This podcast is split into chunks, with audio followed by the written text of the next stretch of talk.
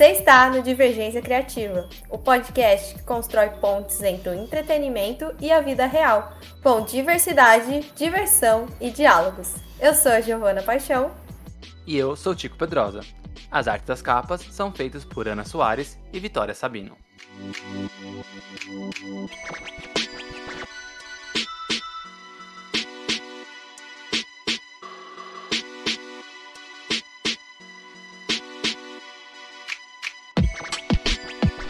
Acabou! Acabou! Acabou! Acabou! É tri, Giovana! É tri!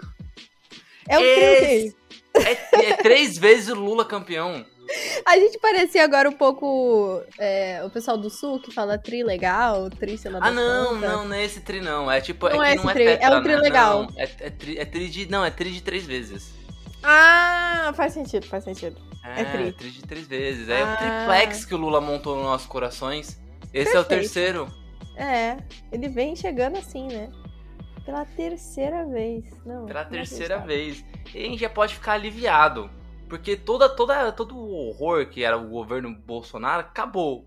Acabou. O cara já desistiu, já, ele não tá governando mais. Agora o Chuchu, que tá lá é, fazendo pronunciamento. O Alckmin, que tá ali, subiu na carreira, né? O melhor cargo que ele conseguiu na vida. E Verdade. tá lá. Já, já ele, Bolsonaro não, não sabe. A gente tá, tá lá. Tá, tá triste só. Só tá querendo os, os benefícios dele pra não, pra não ser preso em janeiro. Ele tá calado, né, esses dias, falou ali, deu um pronunciamento ali, mas não falou muita coisa. E eu acho até. É, até brinquei com, com o pessoal, meus amigos, falando que Bolsonaro quieta é que nem criança, sabe? Porque criança quieta, você pode apostar que tá fazendo alguma alguma merda, sabe? Derrubou alguma coisa, tá machucando o outro. Criança quieta, é- você pode ir lá investigar pra ver o que, que tá fazendo, porque geralmente tá, tá aprontando. Nossa, é verdade, né? Bom, o golpe eu acho Não que é? não vai ter mais, né? Acho que acho que Não, acabou. eu acho que não, é. Mas eu acho que ele ainda tem muita coisa pra roubar ainda, né? Nesses dois meses. Ah, então, com certeza. então não É. tem como. De algum jeito ele tá aprontando. Mas assim, você falou do que acabou o governo Bolsonaro, né? E é mais ou menos, porque a gente ainda tem um- uns resquícios ali, né? Porque tem umas manifestações meio complicadas que estão acontecendo. A gente sabe que, no fundo, no fundo, elas não têm embasamento nenhum.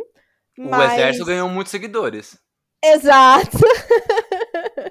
Mas é, eu acho que acaba que pessoa na rua gera burburinho, né? Então eles estão lá se manifestando, fazendo umas manifestações bem horrorosas, mas tá sendo engraçado, mas preocupante ao mesmo tempo, porque eles são mega conservadores e eles levantam umas pautas muito preocupantes e acaba que vai gerando que esse bolsonarismo, né, vai levando essa, essa leva ainda mais pro lado ruim, assim, das coisas. Eu assisti o Roda Viva que a Marina Silva participou assim Uhum. que. Acho que foi logo o primeiro Roda Viva depois das eleições, né?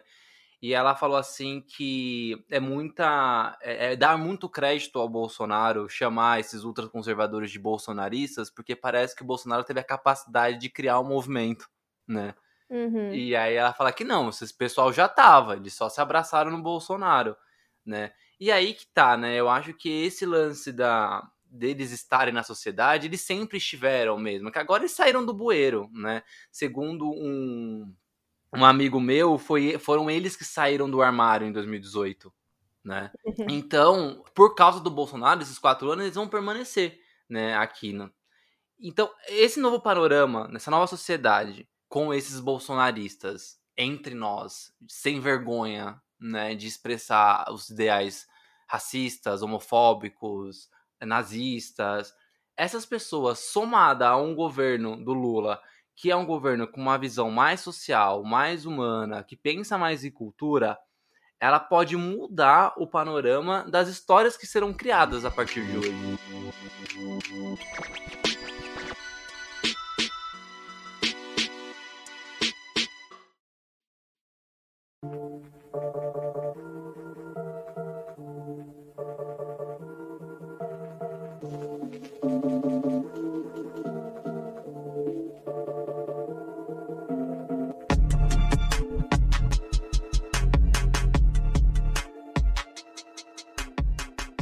Justamente sobre isso que a gente vai conversar no episódio de hoje. É como é que essas histórias vão acontecer, né?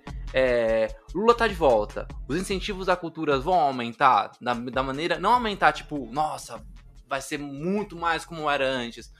Mas, na verdade, ou, ou, não, não nessa proporção, mas será que vai chegar pelo menos perto de como era esse incentivo que foram perdidos? Todas essas manifestações esses exemplos vão servir de, de gasolina, de combustível para escrever histórias? E aí, para falar sobre isso, a gente trouxe a melhor pessoa possível para conseguir falar sobre absurdo e sobre uma boa história.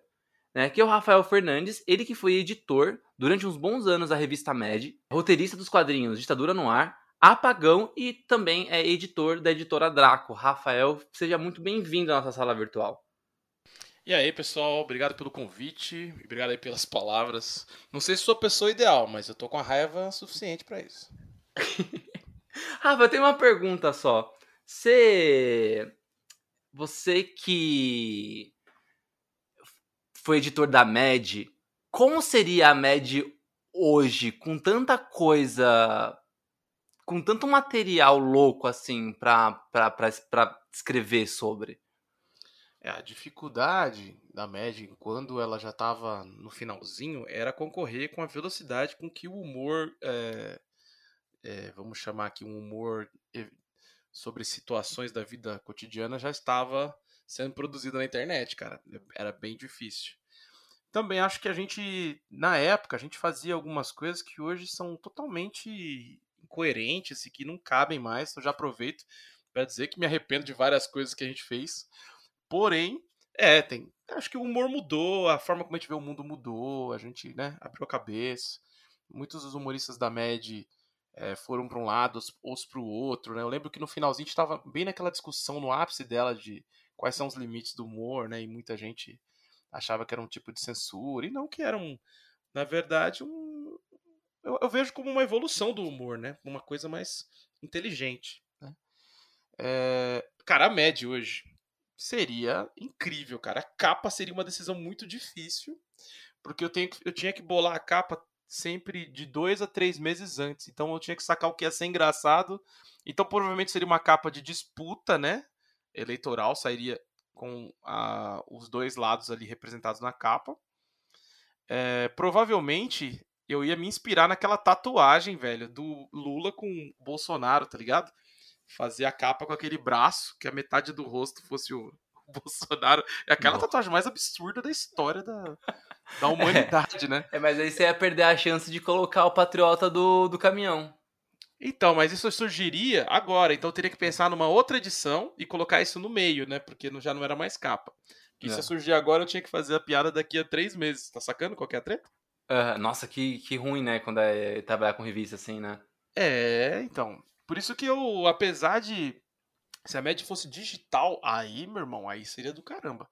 Porque a gente fecharia agora assim já ia ir para cima, né? A média hoje, ela tem esse, tinha esse delay, né? Que a maior parte das pessoas às vezes não considera e tal. É que agora é tudo mais efêmero, mais rápido, né? Mas se tivesse a oportunidade de fazer uma digital, nossa, sem dúvida a capa seria o motorista Nilman e o cara grudado ali. E Oh, não precisa ter mais nada, cara. Não precisava ter piada nenhuma, exceto isso. É... E, entre outras coisas, né, cara? Entre outras coisas muito loucas, né? E tô vendo, por exemplo, umas, umas memes com a Zambelli também. Mas acho que a questão aqui é. Eu acho que esse momento que a gente está vivendo nos favorece esse tipo de comportamento completamente caótico, porque isso ajuda a desconstruir parte da base do bolsonarismo, pela vergonha alheia.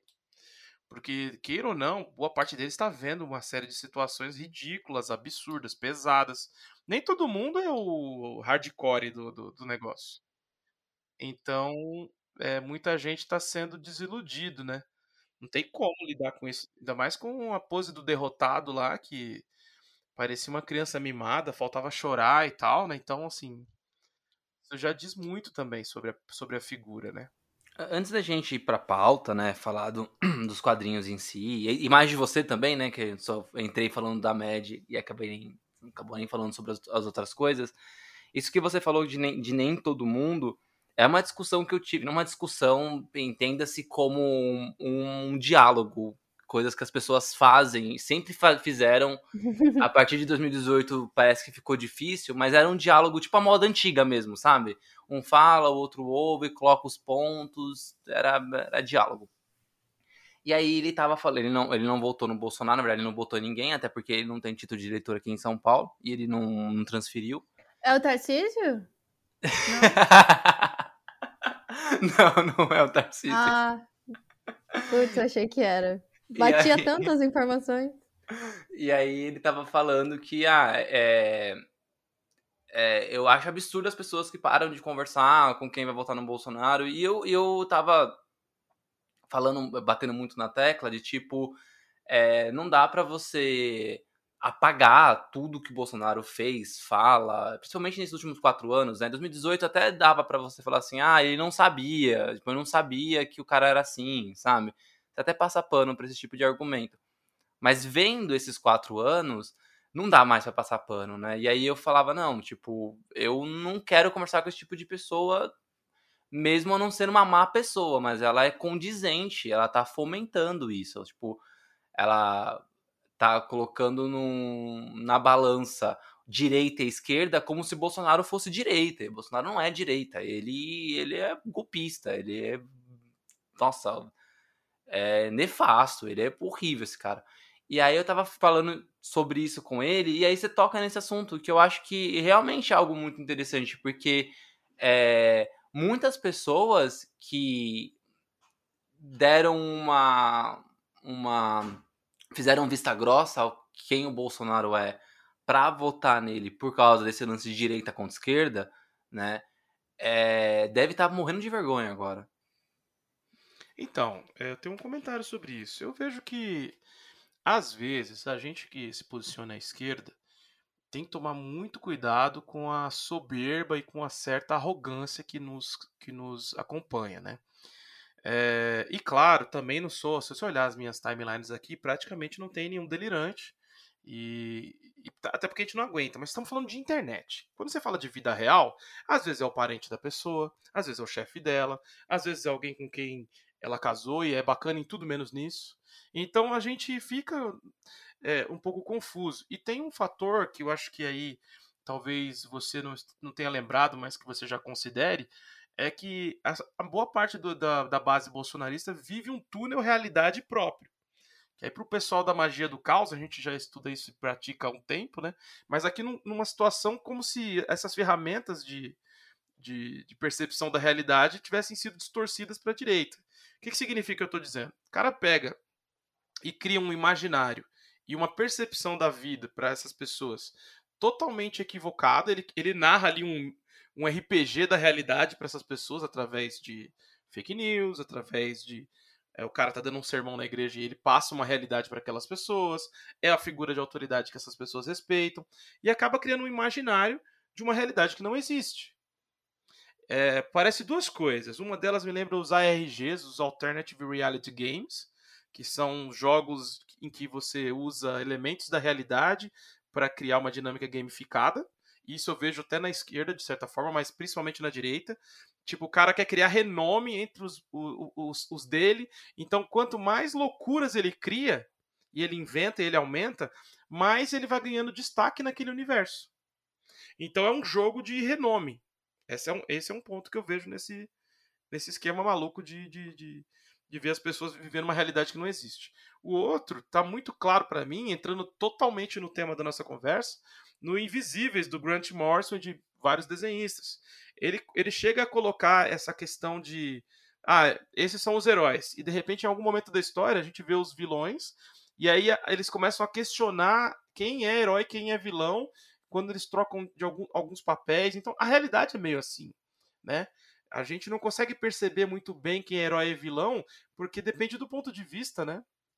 Então, quando eles criam uma realidade paralela para essas pessoas observarem o mundo, é, a gente tem que entender que você vê que o discurso muitas vezes é: poxa, eu tô aqui lutando pela minha família. Nem todos são uma coisa muito agressiva e negativa. Alguns estão numa viagem de que vai rolar comunismo. Tem muita mentira que foi jogada na cabeça dessas pessoas, né?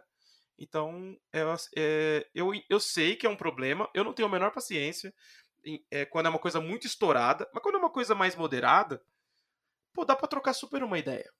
Dá pra conversar, dá pra mostrar algumas coisas e falar, olha, as coisas não são bem assim. Eu já, eu já tive um, um, aluno, na época ele era aluno, não, ele era um colega meu de curso de roteiro, que os pais dele eram já bolsonaristas, isso em 2012, já na vibe, né, desse, desse proto-fascismo. É, proto não, desculpa, neofascismo. E aí, e eu fui conversando com ele, falei, cara, você está equivocado, as coisas foram assim, foram assado. Dá uma olhada nas fontes e tal. Ele começou a pesquisar e falou, pô, mentiram pra minha vida toda. Olha que doideira. Que louco, né? É uma distorção, né? Tem muito disso. Eu tenho um exemplo disso em casa, sabe? É muito, muito bizarro o quanto.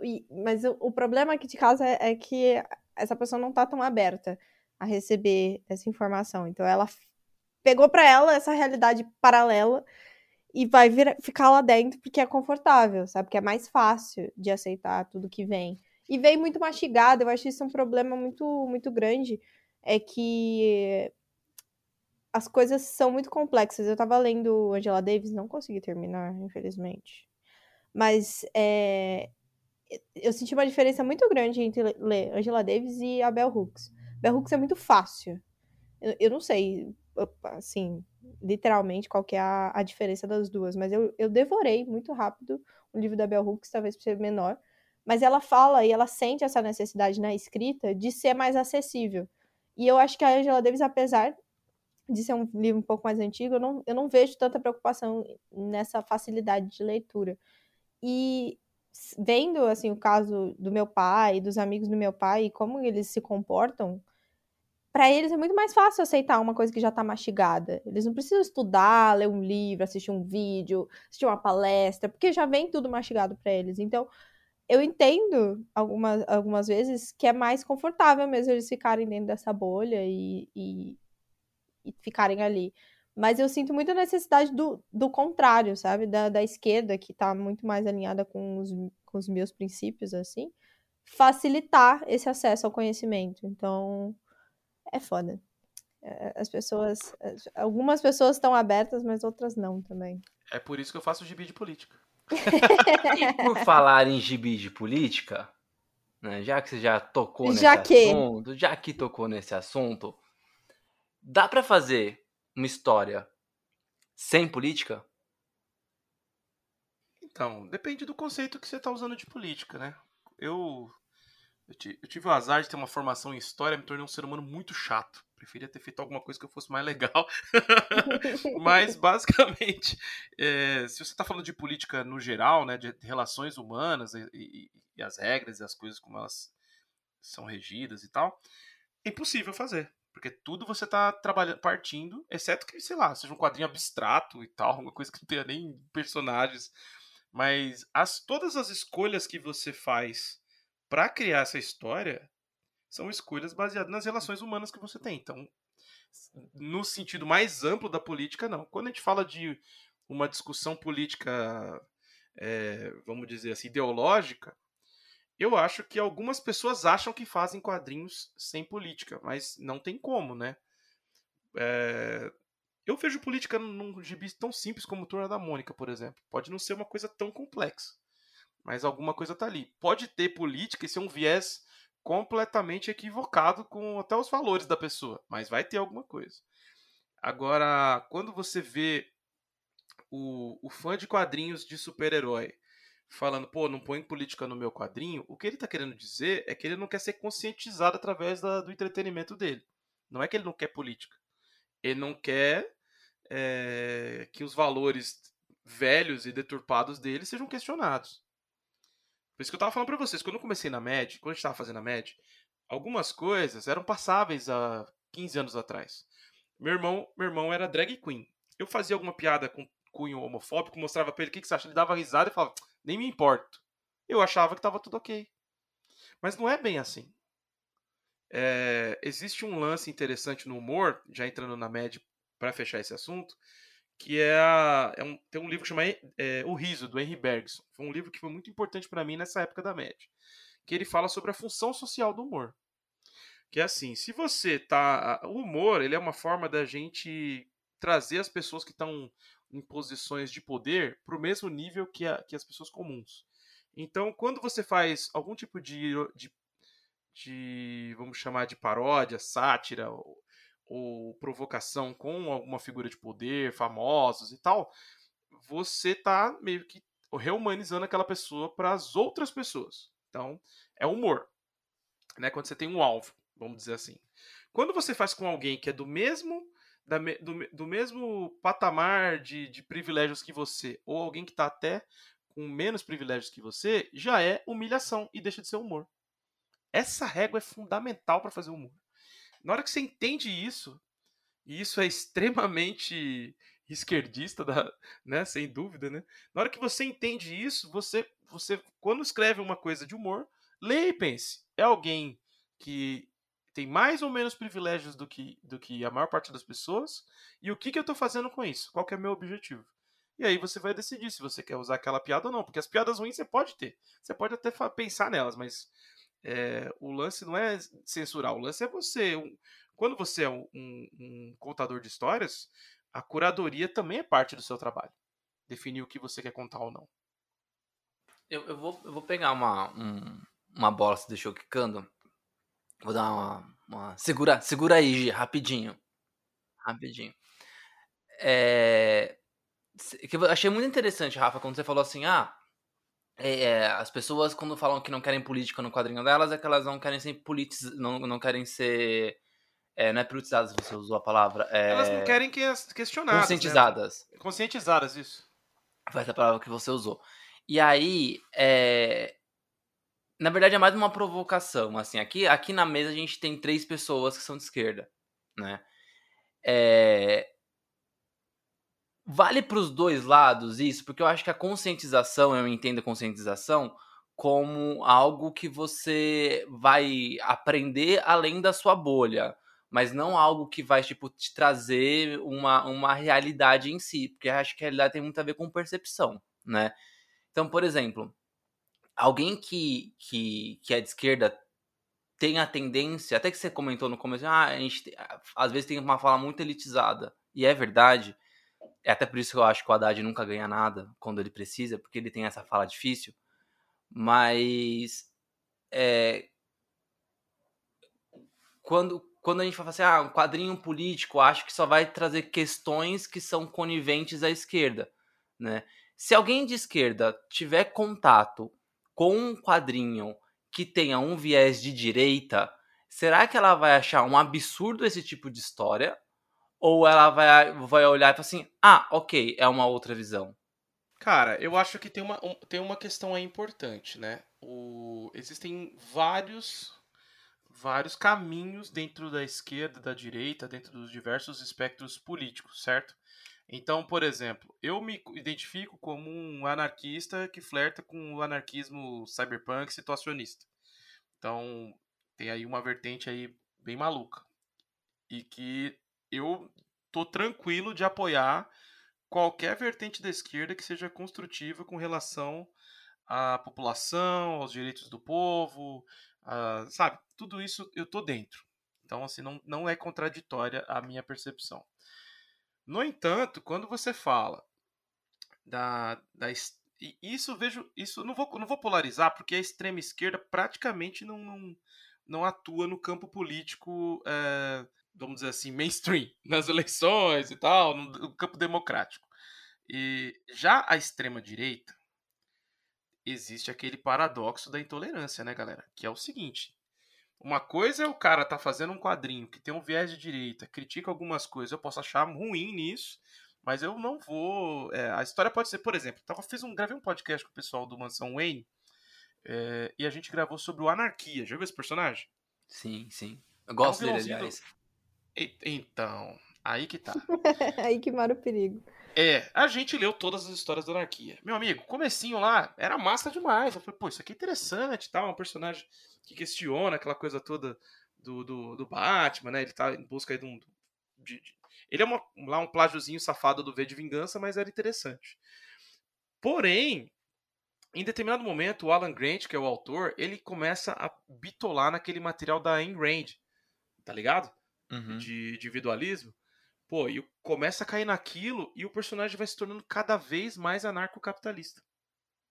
E quanto mais ele vai se tornando anarcocapitalista, menos faz sentido o nome dele, a postura dele, a função dele na história. Ele então vai ficando cada vez mais ruim mesmo. Se você lê as histórias, elas são confusas. Claramente é um é, é porque esse tipo de ideologia ela é, é meio confusa, assim, uma coisa meio infantiloide, sei lá. E aí Desculpa, anarcocapitalista, é pra doer mesmo. E aí. desculpa, mas sem desculpa. começou a ficar uma merda pra mim a leitura, sabe? Então, eu, eu, eu, eu, eu, eu acho que quando você vai julgar uma coisa, eu quero julgar sem é, julgar do espectro político, eu teria que ler isso numa posição de que eu tenho que publicar vários, vários tipos de percepção política. Como eu não tenho que fazer isso, eu acho uma história bem ruim. Começa a ficar bem ruim a série. Se você, se você ler, você vai ver. É um negócio começa a não ter mais nada a ver com anarquismo, começa a entrar nesse caminho de individualismo que, cara, lembro quando era quando era adolescente, estava na faculdade com 17 anos, eu cheguei a ler uns caras de individualistas, não, não cheguei a ler essa mina na época, Skinner, muito por, por conta de influência ali de Schopenhauer, de Nietzsche, eu tava procurando mais essa vibe, bem adolescente mesmo. E aí, em determinado momento, eu tava me identificando com aquele individualismo. Mas isso tem muito a ver com você não conseguir fazer parte do todo e não se ver como todo.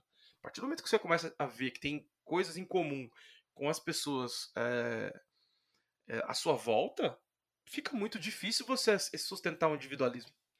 Porque como é que você não se preocupa com o próximo se você pode estar no lugar do próximo num piscar de olhos? Tô aqui um dia aqui com vocês no podcast e assim, é, vamos imaginar, sofro alguma doença, alguma da minha família e te perde todo o dinheiro, gasta tudo no tratamento, a chance de ir pra rua, de morar de favor e tal, e simplesmente deixar de existir pro mundo é, público de, de quem faz arte e tal é muito grande. A gente dá um piscar de olhos de morar na rua. Qualquer um de nós. Então, quando você começa a pensar assim, você olha para aquelas pessoas e fala, não, é um igual não é uma pessoa inferior que eu tô vendo do ponto de vista. Porque essa questão que eu, que eu tô falando para você do, do. De às vezes a gente se vê como superior, ou às vezes falar difícil.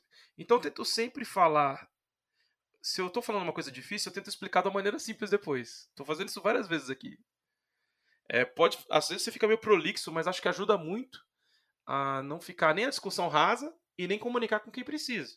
E é o que eu gosto muito no Paulo Galo, por exemplo. E, e, e, você falou, ah, pô, temos que popularizar esses conteúdos, cara, sem dúvida nenhuma. E acho que eles conseguiram encontrar, é como eles não têm que, eles não querem que as pessoas sejam conscientes da melhor maneira correta. Importante é converter, né? Não, não precisa ter os valores corretos ali. Dane-se os valores. No caso da esquerda tem uma questão moral, mas o janonismo cultural também tem sua vantagem, porque é uma porta de entrada. E eu vejo o Paulo Galo falar disso. Tem, o cara não tem que saber que a Terra não é plana se ele souber que tem, se ele tiver consciência de classe. Com o tempo ele descobre. Perfeito. Eu amo o Galo também. Ele é muito foda.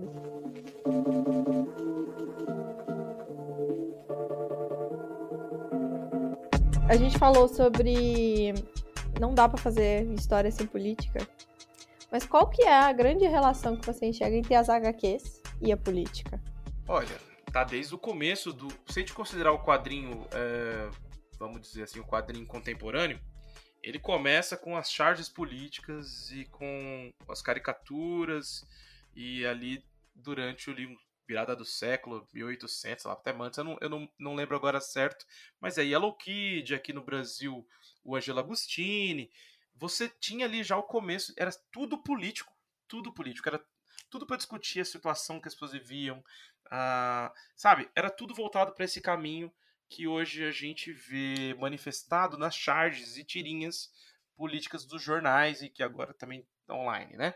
É, que a gente vê em todas as plataformas que podem ser feitas.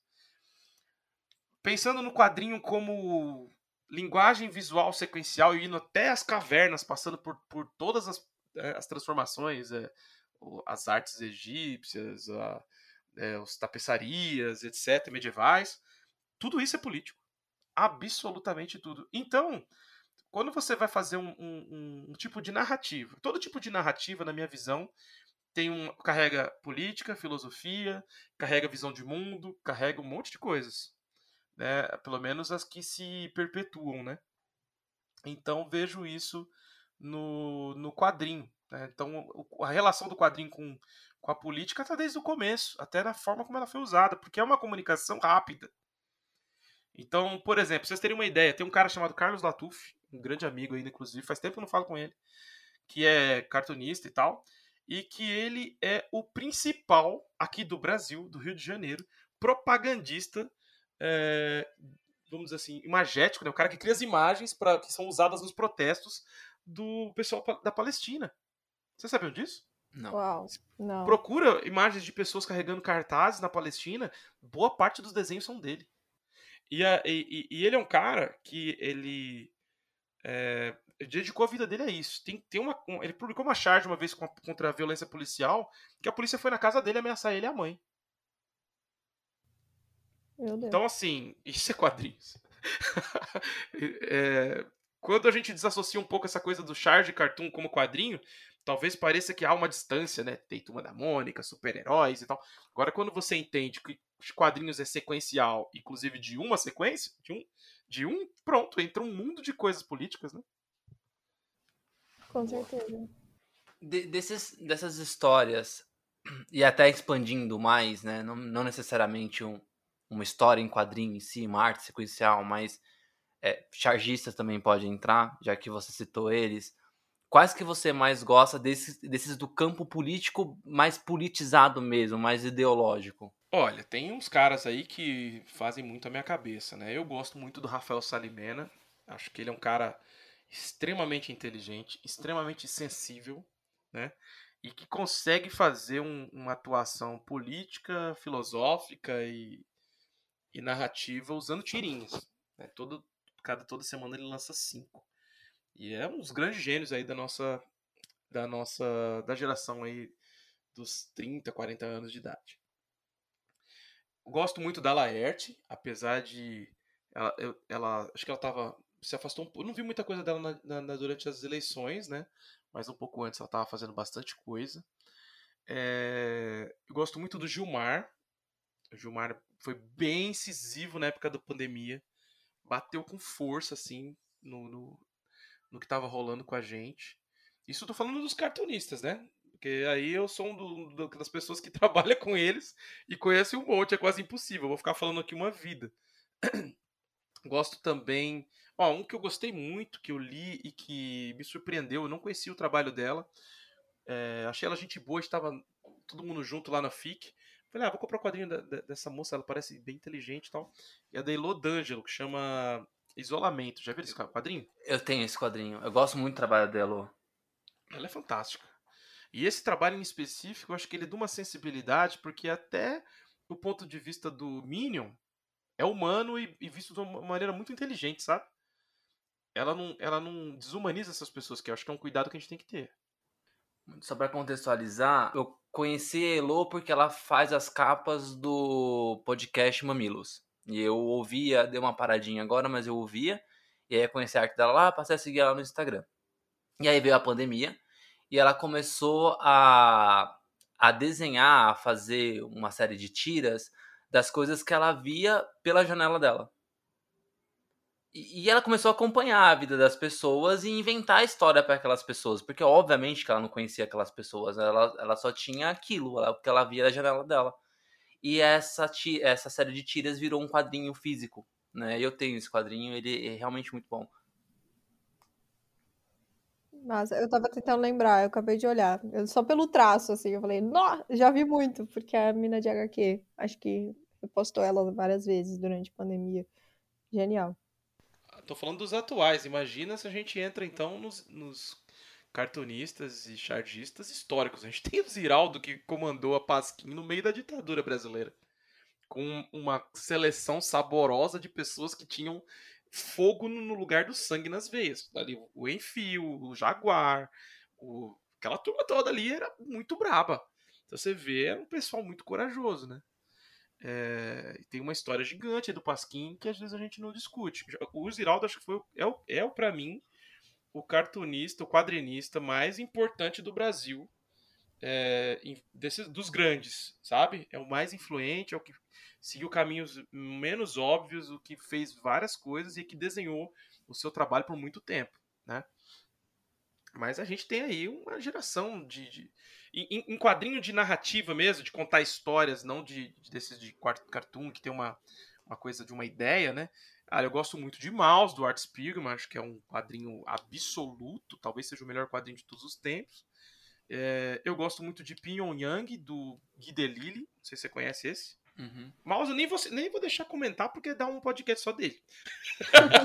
Mouse é meu preferido Verdade. também. Não, não tem, tem nem o que, não tem nem o que falar. Se você tá ouvindo aqui não leu o Mouse ainda, é, o dia que você puder ir numa biblioteca e tal, pegar para ler. Inclusive, é um dos quadrinhos que foi censurado nas escolas dos Estados Unidos porque tem uma cena de nudez num campo de concentração.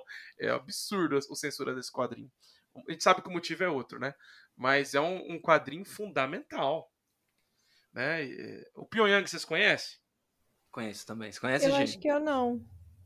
É, o, o Guy Delisle, ele é um franco-canadense que, que ele, ele é diretor de animação, né?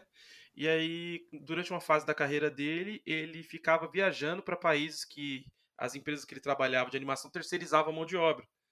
E aí ele ficava cuidando ali do processo de trabalho. E o, o primeiro país foi a China, ele ficou em Shenzhen. Aí fez um quadrinho sobre a experiência de viver em Shenzhen. E, e ele se coloca de uma maneira muito, como eu vou dizer, muito honesta, né? Ele até se coloca em contradição, se expõe, mostra o, o, lado dele mais alienado e tal. E um, um, ele fez Shenzhen, depois é Pyongyang, que ele fica na Coreia do Norte, que é assim, impressionante. Depois ele vai ficar em Myanmar, Birmania, né? De, e faz um quadrinho também. Depois ele casa com uma moça, acho que foi no, nesse da Birmania que ele casa com uma, uma médica dos, dos Médicos Sem Fronteira. Aí combou, né? Rodou o mundo para lugares assim tensos, fez fez Palestina, né, tal. Então assim, cara que, que, bem interessante, recomendo assim, bem, bem político o trabalho dele. Essa é pra Zarabatana, né? Saiu pela Zarabatana, saiu tudo dele pela Zarabatana. Tem um que chama Fugir, que é muito bom também. É, sem dúvida, V de Vingança talvez seja o quadrinho que mais me influenciou na vida. Do Alan Moore com o David Lloyd. Electra Assassina, que eu vejo pouca gente falando hoje em dia, e que antes do, do Frank Miller despirocar, era muito legal. Lembra dessa HQ? Eu tenho ela, cara, eu gosto bastante dela. Que o presidente tem um rosto fixo, que é uma colagem, e todo mundo fala que ele tem cheiro de maionese podre. Caraca, bicho. Isso sempre me instigou a imaginação. É... E, e para fechar, queria falar de alguns nacionais aqui. Tem um, um, que eu editei do Rogério Faria, que é um cara que eu considero assim. Uma, é um cara que, que vai ser descoberto pelo grande público em breve. Ele fez o Marighella é, livre, não sei se vocês viram esse quadrinho. Ele conta três histórias sobre o Marighella, é, de uma maneira bem sensível, bem interessante, com arte do Ricardo Souza do, e do Jefferson Costa. E agora ele está para lançar, né? Que vai lançar nos próximos 15 dias aí, o Paulo Freire presente, que tem a, é da mesma coleção, te transformou numa coleção, e que tem inclusive um prefácio do Padre Júlio Lancelotti. Esse tá muito bravo, galera. Um quadrinho muito inteligente, desmistifica muito o que foi construído da direita sobre o Paulo Freire, que é totalmente equivocado, né? E, bom, acho importante. Outro cara que merece ser destacado aqui é o João Pinheiro. Infelizmente, só editei ele uma vez, que editar mais, que ele é maravilhoso. Ele é autor da Veneta e também da, da, da Brasa e fez um, quadrinho muito bonito sobre a Carolina Maria de Jesus. Ele, ele é a Sirlene Barbosa. Ai, é eu conheço esse, esse quadrinho, é lindo. Lindo, lindo, lindo. É, ele, ele, o trabalho dele é bem marcante. Ele fez uma série que se chama Cavalo de Teta, que é incrível. Ele, mas uns, uns outros quadrinhos fazendo bastante crítica política. E, e, tem um trabalho dele pela Veneta que é interessantíssimo, que é depois que o Brasil acabou. Literalmente um trabalho extremamente político. Então assim, a gente tem uma geração de Salete, tem uma geração de pessoas de altíssimo nível fazendo quadrinhos políticos no Brasil também. Sim. Você falou do, do de Salete, eu já olhei pra cima aqui e vi Angola Janga me aguardando, porque ainda vou ler, não li. Mas o de Salete é, é muito bom. Eu, eu li um. Acho que é Encruzilhada dele. E foi muito gostoso, porque passa em São Paulo, aí você vai vendo assim os detalhes do, dos desenhos, você fica, meu Deus, já passei por essa rua, já fui ali. Bom, bom demais. Mas assim, pensando agora você, né? A gente tá bem pessoal nesse, nesse primeiro bloco. Por que, que você acha que é tão importante, pelo menos acho que para você, escrever histórias que falam diretamente sobre política? Porque a gente comentou sobre tudo ser muito em, vol em volta de política, né? Tudo, tudo é político. Mas falar abertamente, diretamente sobre isso é uma escolha, né? Algumas pessoas escolhem trabalhar ali nas entrelinhas. Acho que você, você escolher realmente falar disso, disso como, como, como plano principal é muito corajoso e, e, muito legal, mas por que fazer isso? Sim, e até, até dando um, fazendo um parênteses, tem gente que escolhe ser isentão mesmo, sabe? Tipo, Sim. não quero, não quero falar sobre política porque eu vou perder seguidor, porque eu vou perder pessoas que vão ler meus quadrinhos. Prefiro não falar de política porque aí eu tenho a direita e a esquerda que vai ler é, do que falar e acabar perdendo leitores, sabe? Tem gente que é super isentão mesmo e de propósito, sabe? sabe tá, escolheu, é, porque eu acho que ser isentão também é escolher um lado, é mas escolher um lado justamente para não perder, é, seja é, seguidores, seja leitores, etc. Olha, é, é, respondendo de trás para frente, essa última eu acho que é muito difícil fazer quadrinhos no Brasil. É muito difícil formar um público. É muito fácil ser esquecido.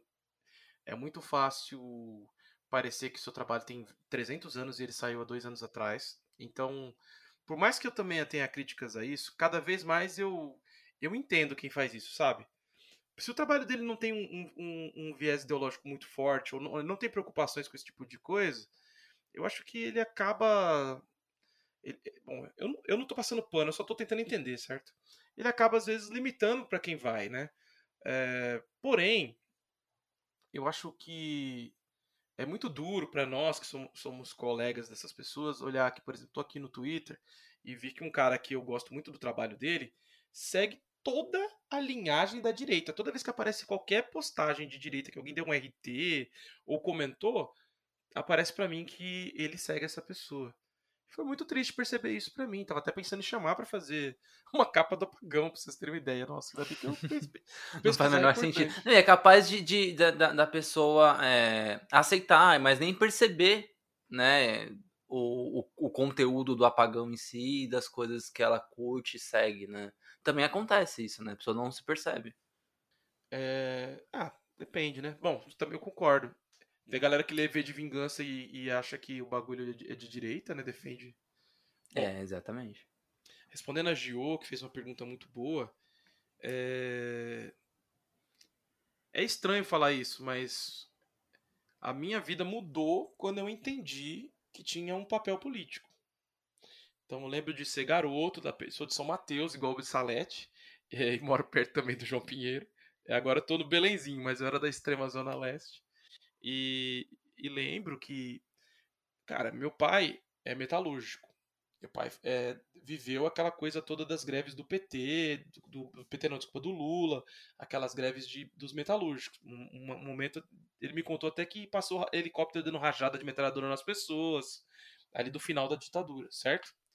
É, então, essa talvez seja uma percepção mais recente de, desse lado político da minha vida.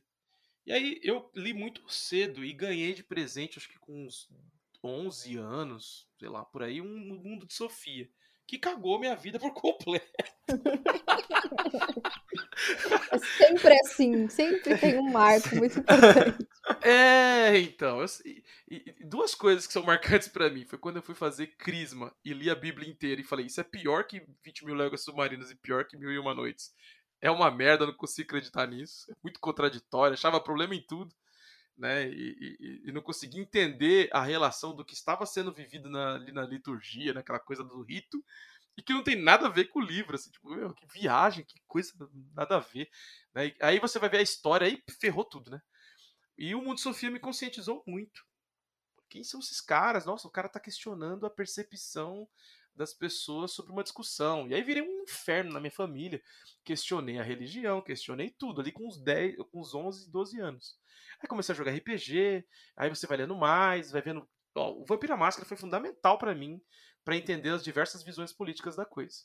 Né? É, então, assim, a pessoa vai sendo formada pelas coisas que ela vive, por pelas histórias que ela ouve e, e pelos va vazios também, né? Eu lembro de não ter aprendido tudo que eu queria sobre ditadura na escola. Depois eu fui procurar isso na faculdade e dei um azar de pegar um professor de Brasil Independente 2 que parava em 1940, ou seja, de novo eu não vi sobre ditadura, e nasceu a vontade de entender aquilo. Foi por isso que começou a ditadura no ar. É, eu acho que foi aí que começou. Quando eu comecei a perguntar para as pessoas que tinham vivido aquilo detalhes, não conta mais, como é que foi isso? E eu anotava o que as pessoas me contavam. Nossa, que história. Que momento. E o Ditadura no Ar foi todo construído em cima de história oral. De entrevistas sobre o passado das, das pessoas. Eu não fiz pesquisa de, de documental, nem de fonte secundária, que é livro, por exemplo, de, de pesquisador, nem fui nas fontes. Eu literalmente, é, na verdade, eu fui direto nas fontes, nas, na memória das pessoas e na música. Foi o que eu usei para escrever o Ditadura no Ar. É, então, muita gente que viveu a época leu Ditadura no Ar e fala: Nossa, como você sabe que era assim? E porque alguém me contou. Não tem livro nenhum, saca? Não tem livro nenhum que as pessoas estavam saindo. Essa visão de que quando o cara tava no, na faculdade e ele saía ou entrava na faculdade, tinha uma Kombi discretamente tirando foto de todo mundo. E que isso causava um certo temor. Essa ideia o cara me contou. Falei, nossa, isso aqui é totalmente uma passagem de quadrinho. Eu tenho que colocar isso. Então, eu acho que eu não tive escolha de colocar política no meu trabalho, porque de certa forma eu fui alimentado com política, leitura, filosofia durante a minha adolescência infância. E, e, depois na faculdade fiz parte do movimento estudantil, aí sou formado em história. Então, assim, tive acesso a muito isso na minha vida. Quando eu comecei a escrever quadrinhos, eu queria pôr para fora uma coisa que me incomodava na, na, no mundo acadêmico, que era assim: as pessoas não conversavam com as pessoas comuns, com, os pesquisadores não conversavam com as pessoas comuns sobre aquele conteúdo. Era tudo hermético. Então não servia para nada. Eu cheguei nessa conclusão, galera. Não servia para nada que eu tava aprendendo ali na USP.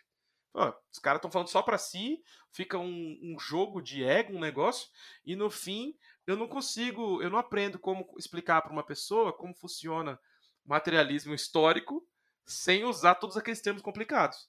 Eu não consigo explicar para alguém o que, que é modo de produção asiático sem ele pensar que eu estou falando do, do Japão e da China. Então, como faz isso? E essa vontade que surgiu a vontade de fazer quadrinhos quando eu comecei a trabalhar com isso. Então, eu acho que, que é difícil para quem, pra, pra, no meu caso, a entender é, por que, que eu coloquei é, política nos meus quadrinhos, porque é a, a, a, forma como eu penso o mundo.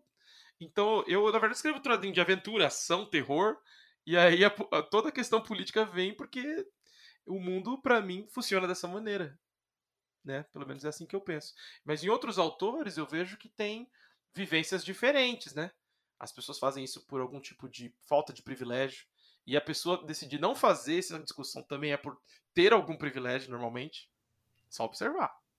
Sim.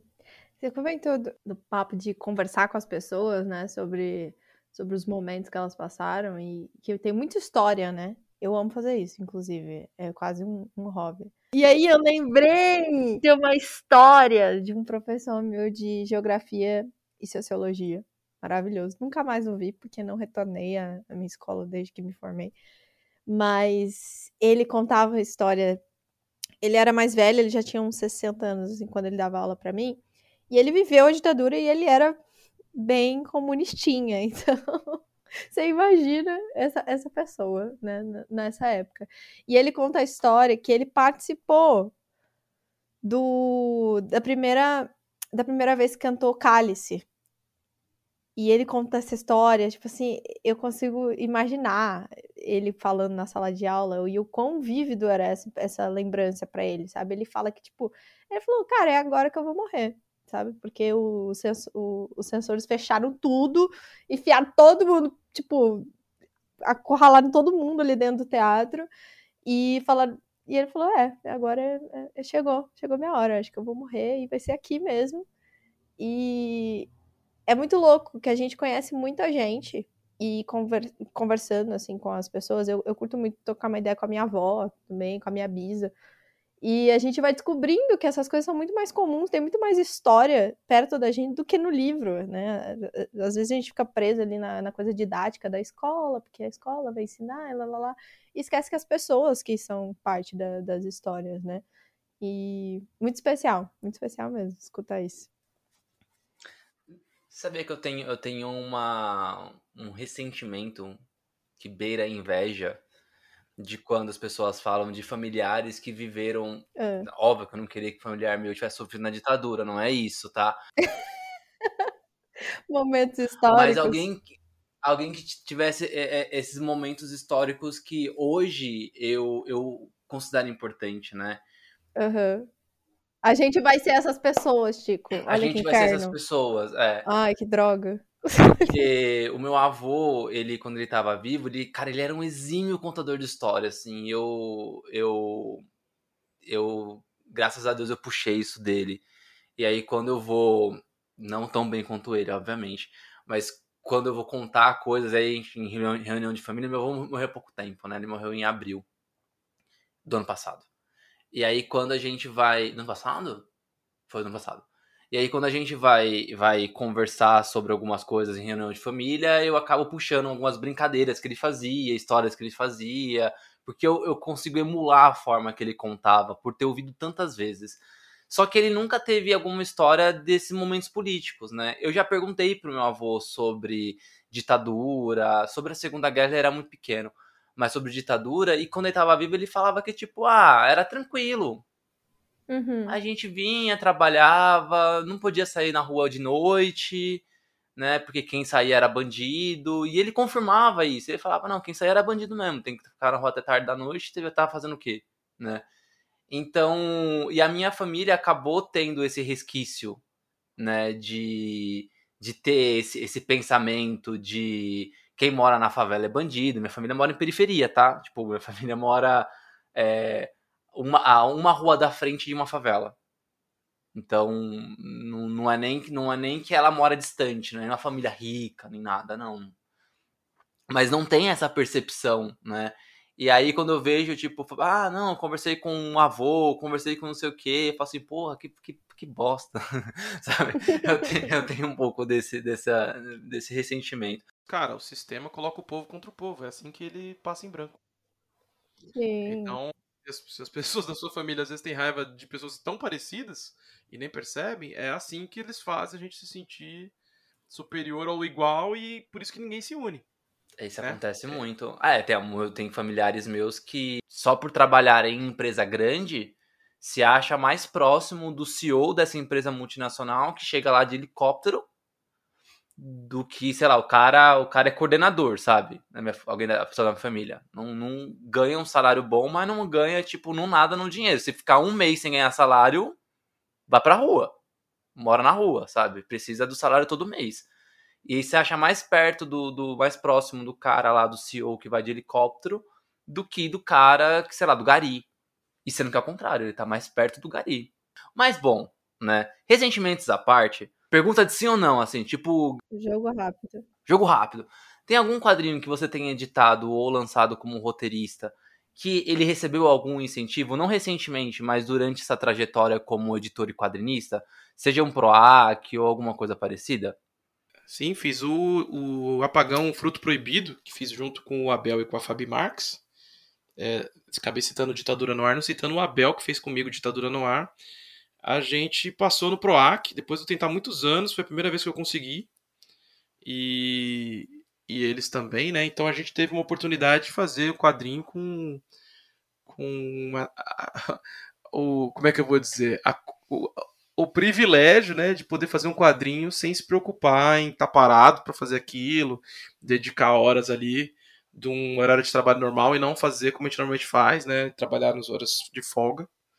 E foi muito legal, cara. Então a experiência é muito boa. Deu para fazer uma tiragem grande, distribuí muito quadrinho, fiz dois eventos legais na, na Casa de Cultura Hip Hop, tanto a, a leste quanto a sul aqui de São Paulo. É, graças ao X, cara. X é o cara. Valeu, X, se estiver ouvindo. E, e também um lançamento na Praça Roosevelt deu um monte de quadrinhos. Então, mandou livros quadrinhos para as bibliotecas. Então, dá para fazer um trabalho também de fomentação da leitura muito interessante. Eu tô nesse meio do, dos quadrinhos já faz um bom tempo, né? Tipo, há muitos anos eu trabalhei tive meu primeiro contato mesmo com autores e tudo mais quando eu trabalhava na livraria Comics, né? Fiquei lá durante um tempo. E, e a partir de então eu fui, né, editei algumas coisas, é, escrevi, fui entrando ali, mas agora como produtor e não como, como vendedor, né? E eu sinto que na época que eu trabalhava na Comics, era ali governo Lula, governo Dilma, e eu percebia que parecia que tinha mais incentivos. Principalmente na época da prefeitura do Haddad também, a gente teve bastante, bastante incentivos à cultura em publicações, né? Seja via Lei Rouanet, seja via PROAC.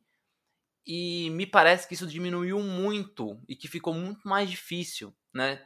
É, se realmente você também acha isso, você também acha que, que tem essa, essa dificuldade hoje com com o governo federal estando Bolsonaro na frente, o, go o governo do estado de São Paulo e a prefeitura sempre ali né, no, com, com o PSDB. Você acha que teve esse, esse distanciamento da cultura?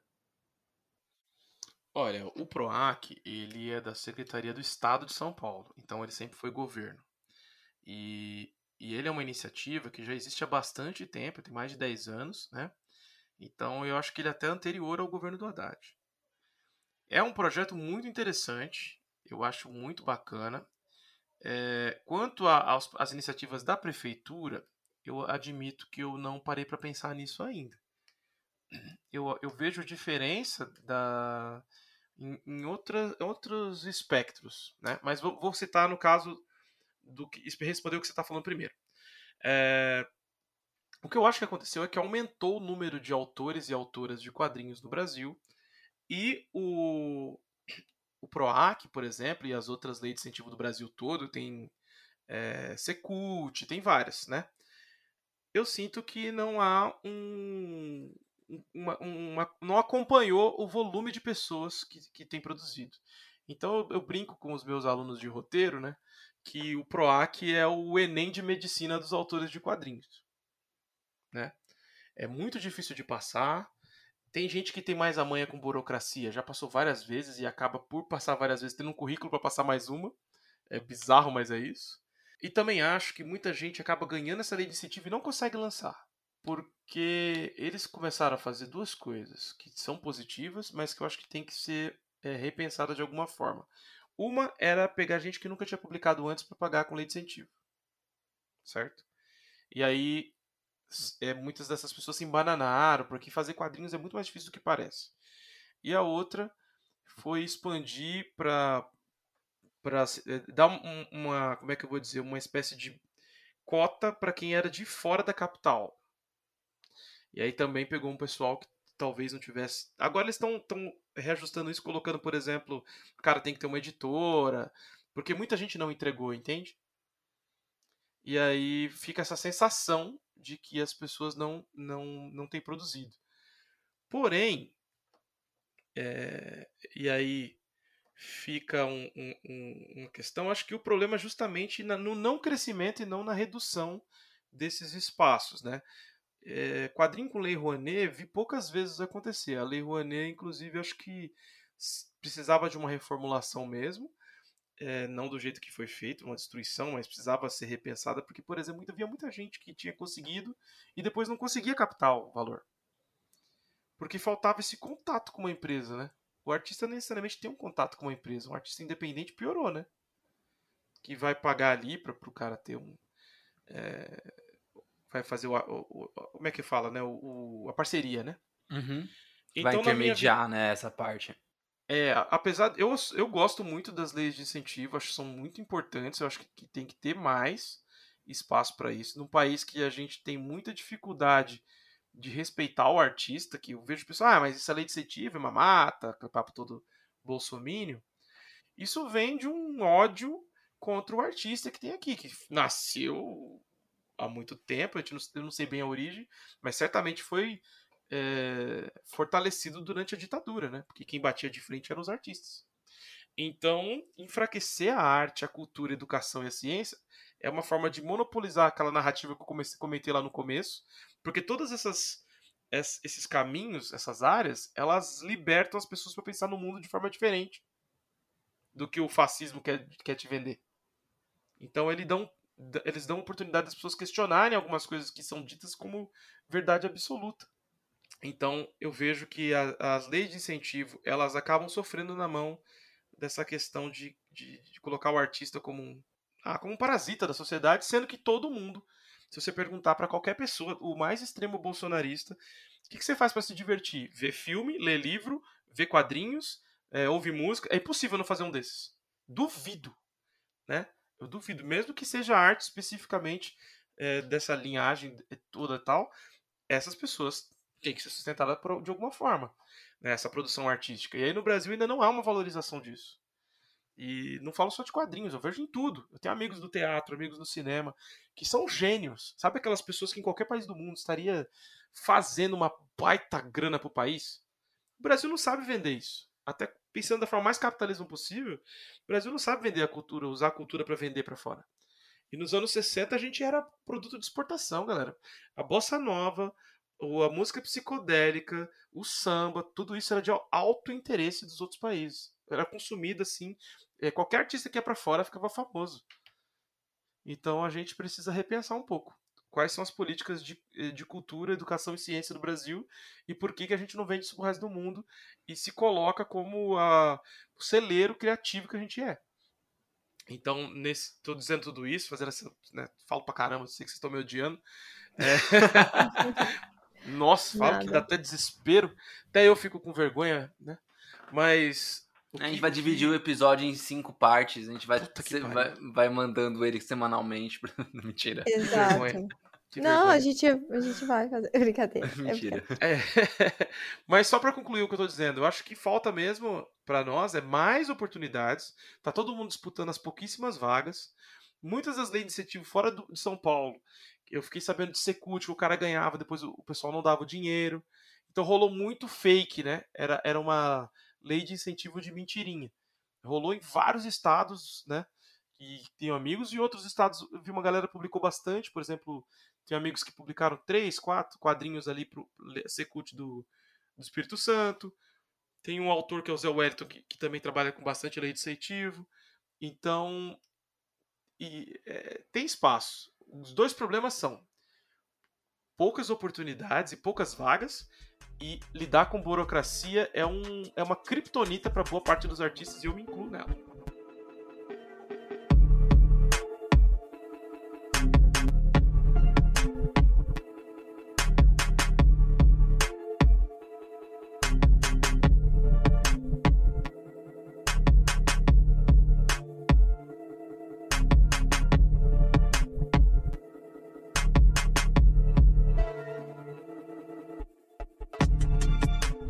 Comentou sobre essa dificuldade, né, de acessar também a, essas leis de incentivo e tem muito uso hoje dos crowdfundings, né? Então, Catarse e tudo mais. Eu acho que é uma é a opção, né, que as pessoas têm para lançar esses projetos. E acho que a gente queria só entender o que, que você acha de tudo isso. A gente já comentou em outros episódios que a gente acha bem genial, né? Porque você cria ali uma comunidade e tem toda a coisa do do, dos benefícios, né, que vão aumentando conforme o, o incentivo, e a, acaba que cria um senso de comunidade, mas eu queria ver de quem faz parte da comunidade. Tipo, o Tico já comentou aqui sobre ele e os projetos que ele já teve, mas você também falar sobre como você vê isso fazendo parte da, das produções quadrinhos.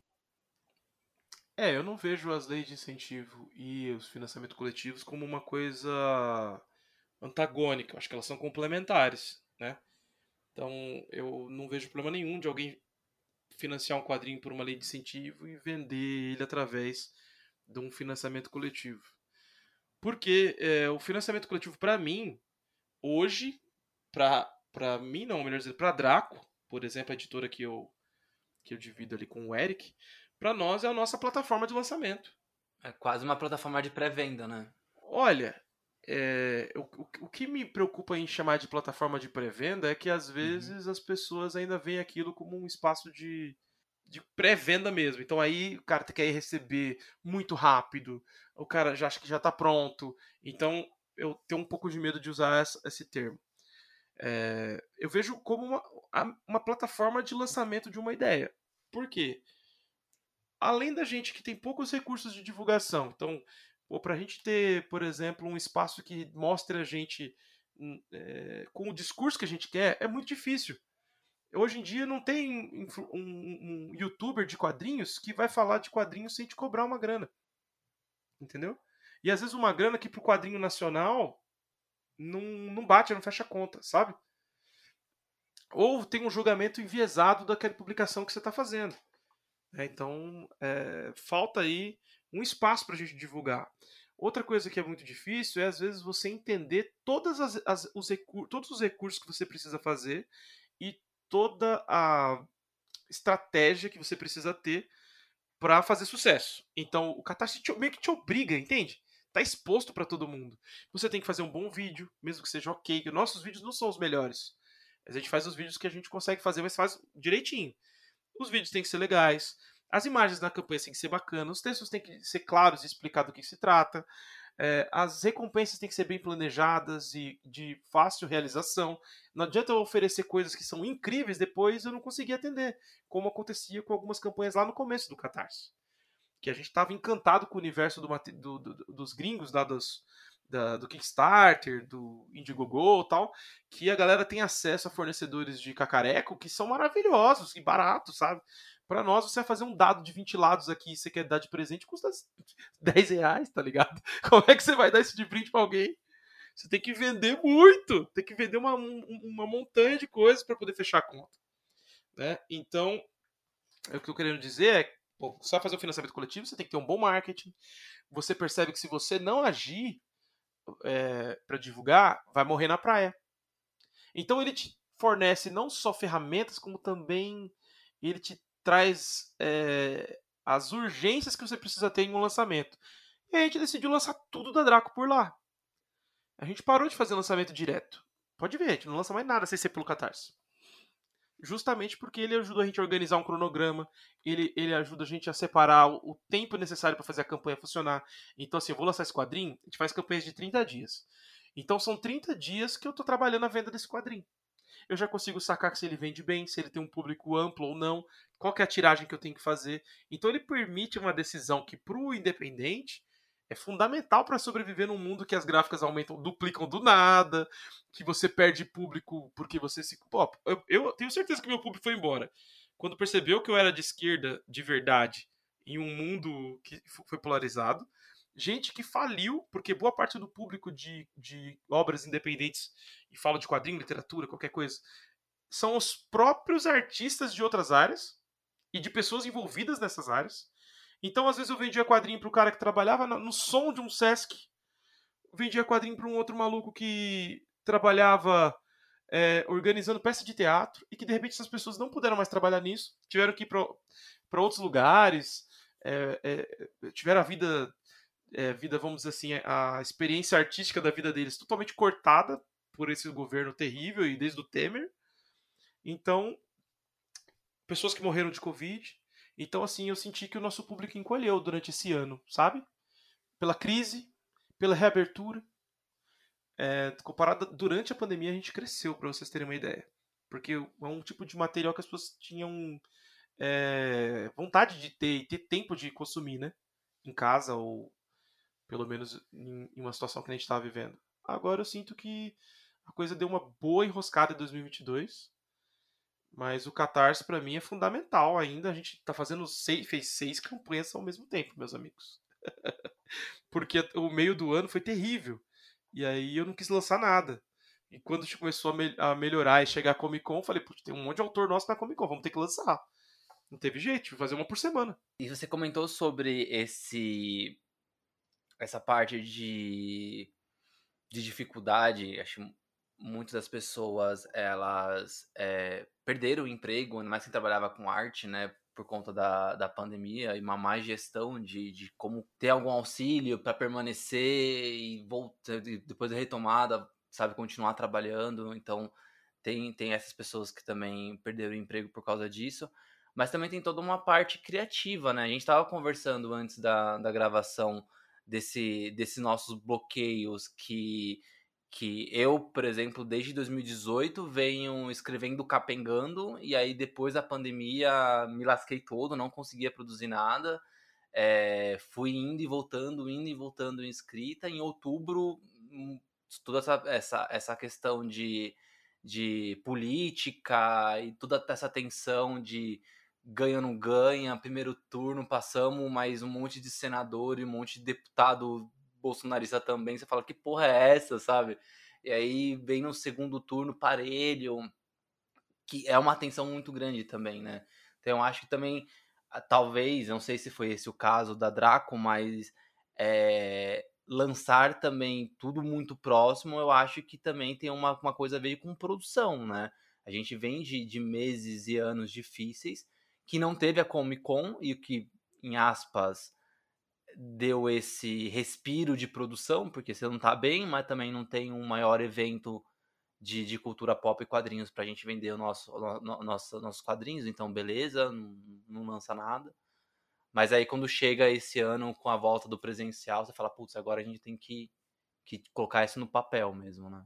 Não sei se tem a ver uma coisa com a outra. Olha, eu acho que, que no caso do quadrinho, não, porque a gente vai fazer um quadrinho, tem que começar ele dois anos antes. eu tô fazendo 2024 e 2023, pra você ter uma ideia. No, no background da Draco, vamos dizer assim. É, eu acho que isso influenciou muito, especialmente em alguns autores. Para mim, a coisa começou a ficar muito difícil no segundo turno. Quando virou segundo turno, ficou muito difícil, porque eu me vi na obrigação de trabalhar nas eleições ali, para ajudar, porque não teve jeito né? Não teve jeito. Não deu, não deu para ser aquela coisa mais light que eu costumava fazer ali de participar e tal. E alguns amigos meus também, a gente teve que sentar a bunda e literalmente trabalhar na campanha. De alguma maneira, fazendo postagem todo dia, mandando em grupo, conversando com as pessoas. Sabe? Teve que fazer um trabalho ali que me consumiu a cabeça. Porém, é, saúde mental é uma questão bem complicada desde o do, do início do governo Bolsonaro, dá para dizer isso, mas se agravou com a pandemia e se agravou com essa crise desse ano. Então, assim, ó, vou, não vou mentir para vocês. Boa parte dos meus amigos está desempregado. Eu costumo trabalhar em outro lugar além da Draco. Esposa sem trabalho. Esposa também. A gente tá, tá começando a requentar agora, no segundo turno, entendeu? Então começa a rolar uma, uma angústia eu sei que tá todo mundo desesperado. Fazer, e fazer arte no Brasil é fazer nas horas vagas. Se você não, não tem paz de espírito, você não consegue fazer. Então, concordo, sim, tem uma questão, mas eu não sei. O nosso caso não foi esse. Nosso caso foi. Quando eu vi que tava rolando aquela crise mais complicada no meio do ano. Qual foi a crise? Vou deixar claro. Vou dar um exemplo prático. A gente fez um quadrinho, fez um campanha no Catarse e falou: puxa, esse quadrinho é caro. A gente precisa levantar, vai, vou dizer um valor aqui, 20 mil só para imprimir e entregar. Certo? Colorido e tal. Quando a gente terminou a campanha e a gente levou para a gráfica, que tinha fechado o valor com a gente, a gráfica falou: Olha, meus amigos, o dólar explodiu. Esse quadrinho que ia custar 20 mil, agora vai custar 32. Puta que pariu. Mais é, fião. Do... Aí Nossa, fodeu, hein? Caralho, mais que a metade do valor. Foi um. Tô chutando aqui, mas é mais ou menos isso. É, sim, sim. E aí chegou num ponto que falamos, e agora? Aí o quadrinho, o preço de capa estourou, os livros também. Ó, hoje eu fui na livraria e fui dar uma olhada no. Tava passeando no shopping para fazer uma, uma documentação perto do shopping, dei uma passeada. E quando eu fui ver um, um, um, livro que me interessava, que era o Não Verás País Nenhum, do Inácio de Loyola Brandão, e o livro tava 90 reais. Tá é muito um caro o livro, cara. Meu Deus! É, um livro preto e branco, não tinha nada no livro, capa mole. E assim. Só texto. É, tinha um, um, um caderninho ali de, de manuscritos coloridos e olhe lá. E assim, vocês imaginam. A gente estava saindo de um ponto de segurança de lançar um quadrinho com valor X, tirar uma tiragem legal tal, para pensar até, ah, será talvez sobre alguma coisa pra gente fazer o próximo, para o preju. O lançamento se tornou um prejuízo. Um e, aí, um quadrinho que tava difícil de vender já, ele tinha um público muito específico. E aí eu falei, opa, falei, Eric, vamos, vamos pausar tudo. Esses seis projetos aqui, a gente joga para 2023. Esses outros aqui, vamos cancelar todos para esse ano. E vamos publicar esse, esse, esse, esse. Aí agora chegou no final do ano, deu uma melhorada, estabilizou as gráficas. Falei, cara, tem uns 4, 5 aqui que são Comic Con. Vamos, vamos trabalhar? Vai dar trabalho, vamos sofrer, mas vamos, vamos fazer. E aí sentei a bundinha aqui com o Eric, com nossos autores. Eles nos ajudaram, Salimena, o Thiago Palma, tive a ajuda do Guilherme das Baratas. Cara, todo mundo me ajudando a fazer imagem de campanha. O Luiz Butz, que faz os vídeos. O Rogério Faria, que é meu assistente, que também ajudou fazendo a própria campanha dele. Sabe? Quando você senta todo mundo e o, o Eduardo Cassi, com uma força-tarefa para resolver. Uhum. Foi isso que a gente fez. Porque era um jeito da gente começar o ano com um produto novo. Só para concluir a minha fala, tem um problema muito grande nessa, na questão da Comic Con e de lançamentos. Porque pra, pra gente que é um editor, para um autor talvez não faça tanta diferença, mas para nós faz sim. É, a gente tem que lançar muitas coisas e não consegue ter o espaço de divulgação para todas elas. Então acaba que falta, talvez, no mecanismo da Comic Con, um trabalho de disposição do que vai sair lá, sabe? Porque a gente acaba lançando muita coisa e desaparece é, eu quero dizer, desaparece no meio das redes sociais, de tudo, em meio a todos os lançamentos de todo mundo. É, e acho que não só nas redes, mas também na disposição, né? Porque quando chega lá na, na no, no Art Allen é um, uma fila de, de, de, mesas. E aí, se a pessoa não sabe o que foi lançado, com aquele mundaréu de gente lá, e eu não tô falando dos artistas, mas das pessoas passando mesmo, né? alguém conseguir parar, focar, olhar, é, é, é difícil mesmo. Acho que um trabalho de divulgação desde o, sei lá, site, rede social, alguma coisa que possa melhorar isso. Faz, faz sentido mesmo. É, é assim. Na verdade, quem se propõe a falar de quadrinhos teria o papel da divulgação do que vai sair lá. Mas eu vejo que cada vez mais a, uma parcela grande dos influencers de quadrinhos está trabalhando para a Amazon, né? Então, e, inclusive com editoras que são, trabalham para a Amazon. Então fica difícil a gente encontrar um espaço de divulgação que seja relevante e que eu não tenha que ter o produto já lá na Amazon e que para ele é desinteressante falar de que tem quadrinho para vender ali na, na feira se não ganha um percentual em cima. Então viramos, viramos refém de um, um, de um mecanismo aí, não é aquele do, do carinha do, do Tropa de Elite, mas é um mecanismo cruel, né? É uma máquina de tortura que você faz e cada vez mais é mais difícil de divulgar. Então, por isso que eu estava perguntando também, você comentou, ah, você, você, se propôs aí a fazer mais podcast. Eu tirei seis meses para não, não, usar muito redes sociais, né? Foi final do ano passado, comecei desse ano. É, já senti que praticamente eu desapareci por causa disso. E aí eu comecei a me reposicionar agora no final do ano. Só que muito difícil. Muito difícil. No meio dessa campanha política. Então, os espaços mais eh, apetitosos para alguém aparecer muito, mesa cast, essas coisas, são inexistentes para nós. Não tem um quadrinista que vai no mesa cast. Não tem um é, nenhuma cartunista que você vê no, no, no Jovem Nerd. Saca? Nos espaços muito grandes mesmo, a gente não existe. Por mais que eles falem do conteúdo parecidíssimo com o nosso a gente não tem tamanho para ser atrativo para essa galera. Entendo o lado deles, mas é ingesta, vai tornando a gente invisível, né? É, e também não tem um esforço do lado deles para conseguir fazer com que artistas mais independentes, ou mais independentes, ou independentes mesmo, é, encaixem nessas pautas, né? Eu não sei se é um esforço, né? Porque eu não sei se eles têm a obrigação de fazer isso. Mas é, eu. Faz sentido eu acho que há, há, sei lá, eu não me sentiria à vontade no lugar dele, sabe? Eu sei porque eu tinha contraversão e para nós o tesão era falar com o cara que produzia aqui e ver que aquilo estava acontecendo aqui. Cara, nunca vou esquecer do 3%, galera. A gente foi a primeira, primeiro canal a falar do 3%. Oh, primeiro Muito canal a falar de. É. Primeiro canal a falar do Butcher Billy, né, aqui no Brasil. Tanto que essas pessoas, tanto o Crema quanto o Butcher, são meus amigos até hoje. E vem a gente. E gostavam muito do Contraversão quando existia. E de repente eu não vejo essa preocupação que eu tinha.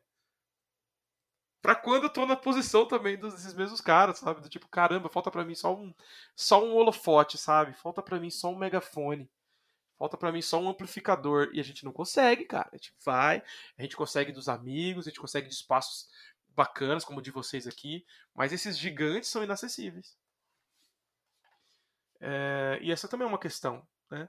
Você questionou, questionou- vocês questionaram o PROAC, as leis de incentivo, questionaram também os financiamentos coletivos, que são, vamos dizer assim, estratégias de sobrevivência, mas da trindade de coisas importantes para se publicar uma HQ, que é a distribuição, a divulgação e a qualidade, a gente com distribuição e divulgação está sofrendo muito.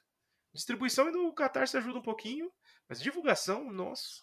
Bom, Rafa, vamos comercial? Tomar uma água? Eu tenho que tirar É, já que a gente tá pigarro da- tossindo, né? Nossa senhora. Doente. Eu vou pegar uma pastilha. pegar aquela, aquela bala de hortelã gigante, sabe? Não existe mais isso, né? Existe ainda? Existe. Existe? Cara, eu preciso de Uhum. umas dessa. Meu avô, meu avô, a, a- meu avô achava que isso funcionava pra tudo. Assim, tá com tosse, dá uma bala de hortelã. Cara, você fica três dias com a bala, ela não derrete. Aquela pastilha Valda lá, realmente Isso ainda existe. Eu já vi em drogaria, ainda existe. A É. pastilha e o chiclete. Ciente, é muito boa, inclusive. Recomendo, porque quando eu tinha. eh, Teve um período aí na minha vida que minha garganta me matava. Sempre. E aí, nossa, eu comprava isso, tipo assim, semanalmente. Era bizarro. E é Ah. muito boa. Aproveitando que você tá falando das Valdas, a gente vai pro comercial que é da Valda. Mentira, não é não, mas. Seria muito foda. Você já pensou Seria, né? que esse gancho? Ah, não, agora eles vão ter que patrocinar a gente. Não, não tem Vou jeito. ligar pro marketing deles agora. Sensacional.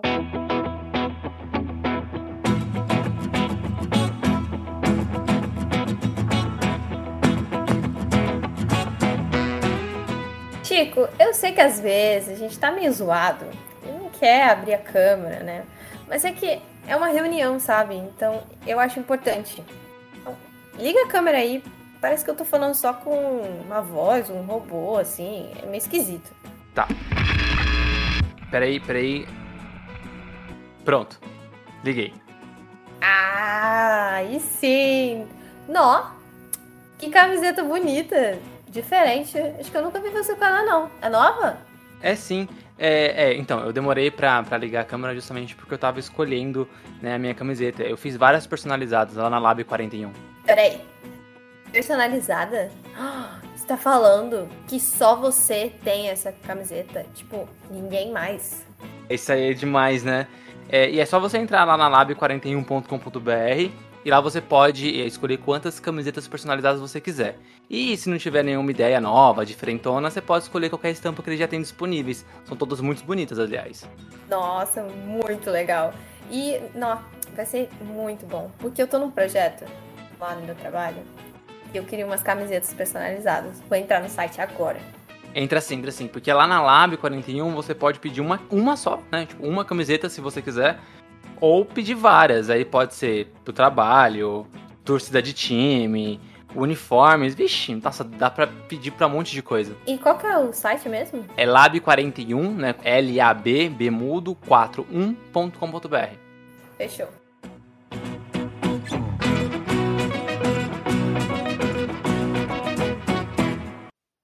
Bom, voltamos, voltamos. Agora todo mundo com a pastilha Valda aqui na. Seria muito bom. Ah, Seria, cara, tem. Bom. eu vou- que vamos- ódio. Vamos. Até, até a edição desse episódio, vamos ver se você fala com a Valda. É mentira, você provavelmente ouviu o episódio e viu que não, não foi da Valda comercial. rolou. Ou seja, eu não consegui. Mas bom, é, a gente tava falando sobre os quadrinhos, esses mais, politiza- mais politizados, né? Mais é, ideológicos. E a gente sofreu uma mudança de cenário político. E quando a gente fala de cenário político, assim, eu acho que ideologicamente falando, a gente olha muito para o governo federal, né, para o presidente. Porque o, o governo do estado, de certa forma, aqui no São Paulo nunca mudou e a gente não, não tem tanta uma, uma fala ideológica contra esse governo. Até parece que não existe, assim, às vezes, né? Também que o Tarcísio entrou agora, alguns reclamaram, mas eu não sei se vai mudar alguma coisa propriamente dita é, durante o jogo da governabilidade, né? Se bem que o cara é. Bom, sei lá. Eu acho, eu acho que um Dória e um Tarcísio não muda muita coisa, né? E só que a gente tem esse, esse campo é, ideológico do presidente que muda bastante a forma que a gente percebe, né? Então, ali entre 2002, né, e 2010, um pouco antes das manifestações da contra Dilma, é, a gente tinha uma pegada em alguns quadrinhos independentes, né? E aí, como eu tava na Comics né, na, na, nessa época, eu vi os materiais estavam saindo, então a gente tinha uma pegada. É, ali depois, da, quando começou os, as manifestações tal, aí veio o golpe, a gente começou a ter o surgimento de outros tipos de quadrinhos mais políticos, né? Que são justamente esses quadrinhos mais à direita, né? Então a gente teve é, personagens que ganharam popularidade ou que nasceram nessa época, como o Doutrinador, que até chegou a virar filme, né? E o, o Destro, que teve a, um, uma charge que até foi polêmica na época, que era o Destro dando um soco no Lula, quando acho que o Lula foi solto, alguma coisa assim. É muito cruel você chamar isso de charge, já que a charge envolve pensamento crítico, né? é, desculpa, desculpa, chargistas. É, a grande questão, né, dessa, dessa, de, de eu jogar, de eu trazer de volta, né, esses, esses personagens e essas personalidades, é que como, é, como você enxerga essa questão da política nos quadrinhos, vendo que a, a, os quadrinhos sempre teve esse viés, e você jogou muito autores com viés que, que traz muito essa visão do artista, do artista, geralmente de esquerda. Como encaixa essas visões é, de direita que parece que joga completamente contra o artista em si, né? É, como você enxerga esse movimento que veio crescendo pós manifestações da Dilma, que provavelmente ainda vai se estender um pouquinho ali aqui durante os próximos meses, enquanto é, a visão do Lula não pegar no tranco mesmo, sabe? Olha, tem uma, uma visão um pouco crítica com relação até à fala que você propôs. Não existe cena disso. São dois, três quadrinistas que estão tentando fazer um barulho e o trabalho é extremamente irrelevante. É, eles acabam virando a desculpa pro, pro Nerdola, ou desse termo, mas não cabe outro, pro Nerdola dizer que não gosta de quadrinho nacional, sabe? Que ele fala, não, mas eu já leio o Destro. E virou, virou a desculpa, entendeu? Então, é, por exemplo, quando surgiu o Luciano Cunha, eu via com bons olhos o Doutrinador. Por mais que eu achasse meio fascistoide, eu falava, não, mas dentro do contexto de super-herói, heróis urbanos, o fascismo já é quase obrigatório, né? Justiceiro, já é um troço meio. O Batman, né? Ele já é, tem então, esse, esse, viés. É. Já tem esse viés. Então não me incomodava tanto, eu até pensava, poxa, isso aqui pode ser prim o primeiro passo para a formação da nossa indústria. Eu lembro que no mesmo ano, ou no, um ou dois anos, saiu o, o, o Doutrinador, é, o quadrinho, o filme da Turma da Mônica e uma adaptação. O que, que era, meus amigos? Era, eu não sei se era de um, de um. Ah, Tungstênio, do, do Quintanilha. Os três ao mesmo tempo. Então, você está começando uma coisa aqui. Né? E aí veio o, o golpe.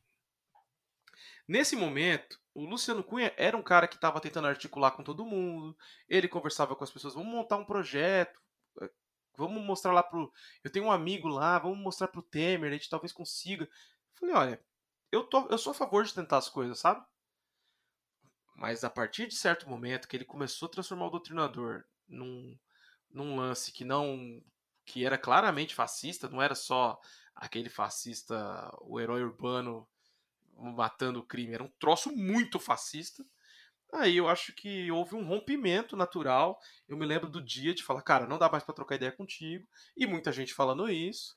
E rompendo, né?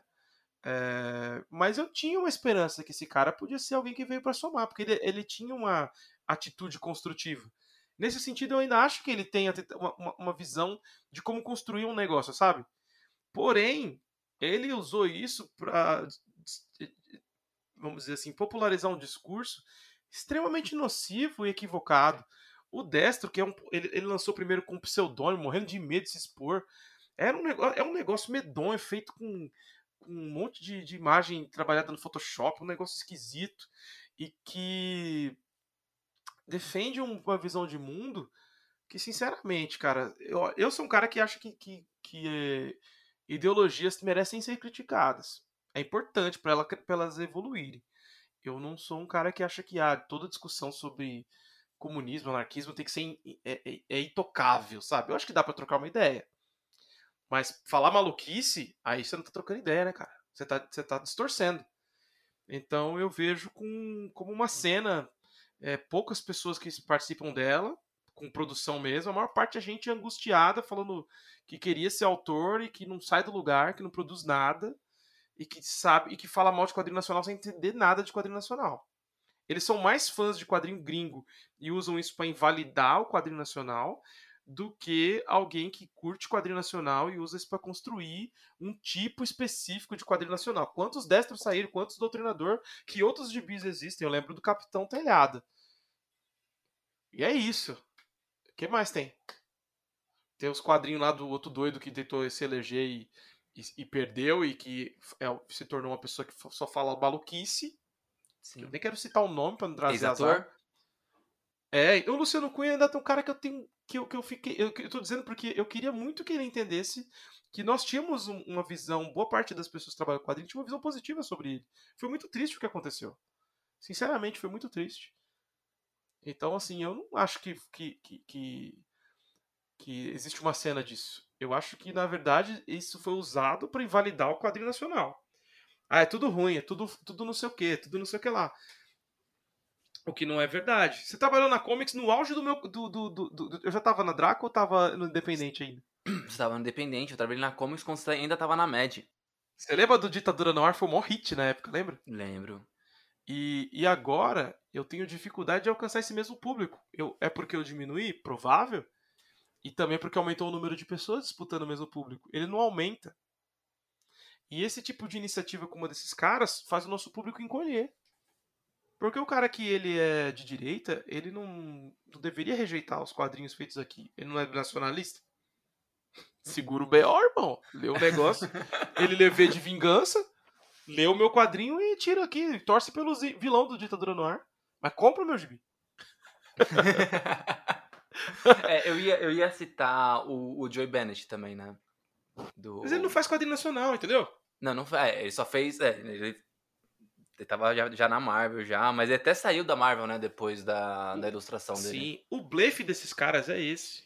É um pessoal que não tem volume, mas tá sempre invalidando o trabalho dos outros. É, ah, quem lacra não lucra.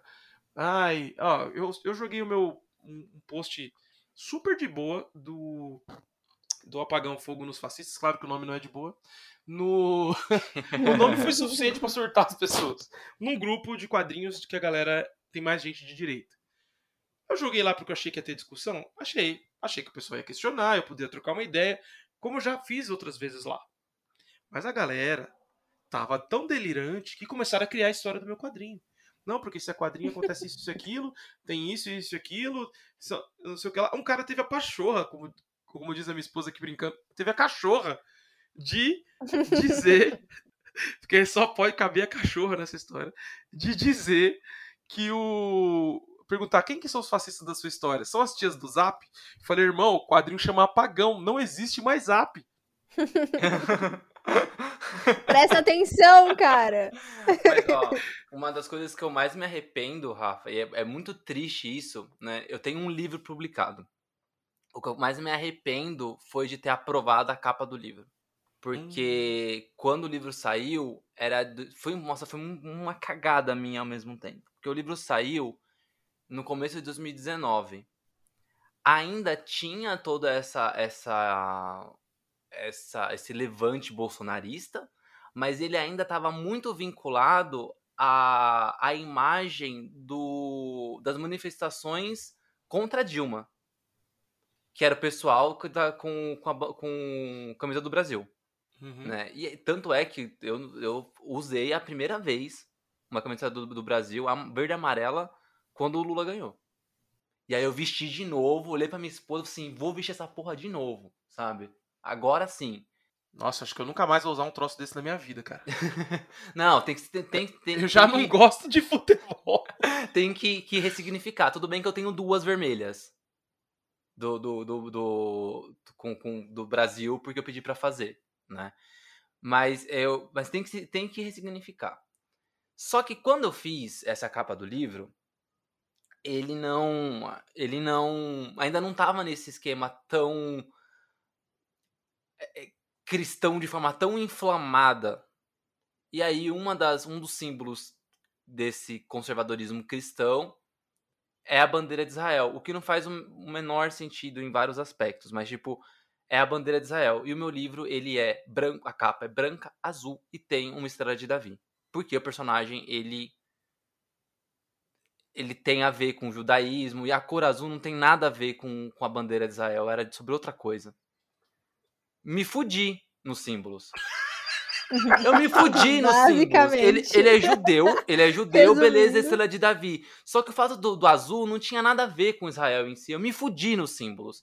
E aí o livro saiu, começou a ter essa, essa inflamação, os bolsonaristas começaram a sair do, do, do esgoto. Eu falei, cara, eu tenho vergonha de falar do livro uma história que não tem nada a ver com isso, muito pelo contrário, né? É, critica a, os nazistas, critica a ditadura. Eu falei, escolhi a porra da capa errada.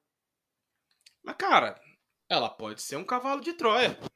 Ela pode, eu já pensei isso várias vezes, né? O, lo, o pessoal vai comprar. É grande. E teve, e teve um, um, E aí você falou sobre jogado, ter jogado o livro, né? O quadrinho no, no, no, no grupo é, do pessoal de direito e tal eu lembro quando saiu o trailer do livro e tem uma parte do, do livro especificamente que o personagem ele pinta a camiseta dele com uma estrela de Davi, né? E então é uma camiseta branca, ele pinta com a mão uma estrela azul e cai umas gotinhas de sangue na camiseta.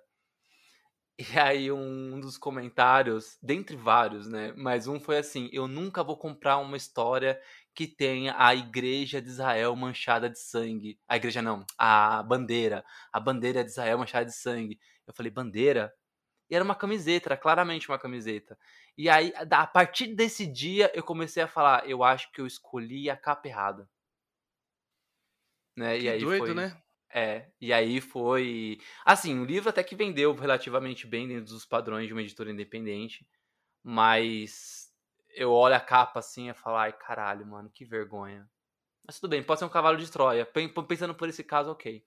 Ah, já foi, é sobre uma época, né? Depois você refaz também, quando, quando zerar a tiragem, você refaz. É, não, eu já, já, já tenho isso em mente. Tipo, segunda edição vai ser outra capa, vai ser outro esquema. É, porque. normal. É, Eu acho que é mais complicado, por exemplo, alguém que. Por exemplo, ó, vou te dar um exemplo muito pior.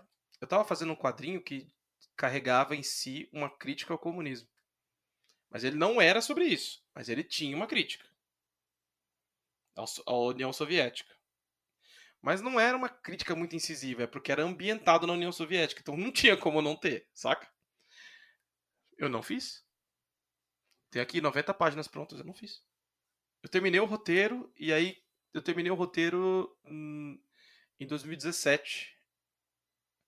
E comecei a procurar desenhistas e fui afinando o roteiro. E quando deu 2018, eu falei, ah, não vou aplicar isso. Não tô maluco? Não vou dar arma pro, pro capeta.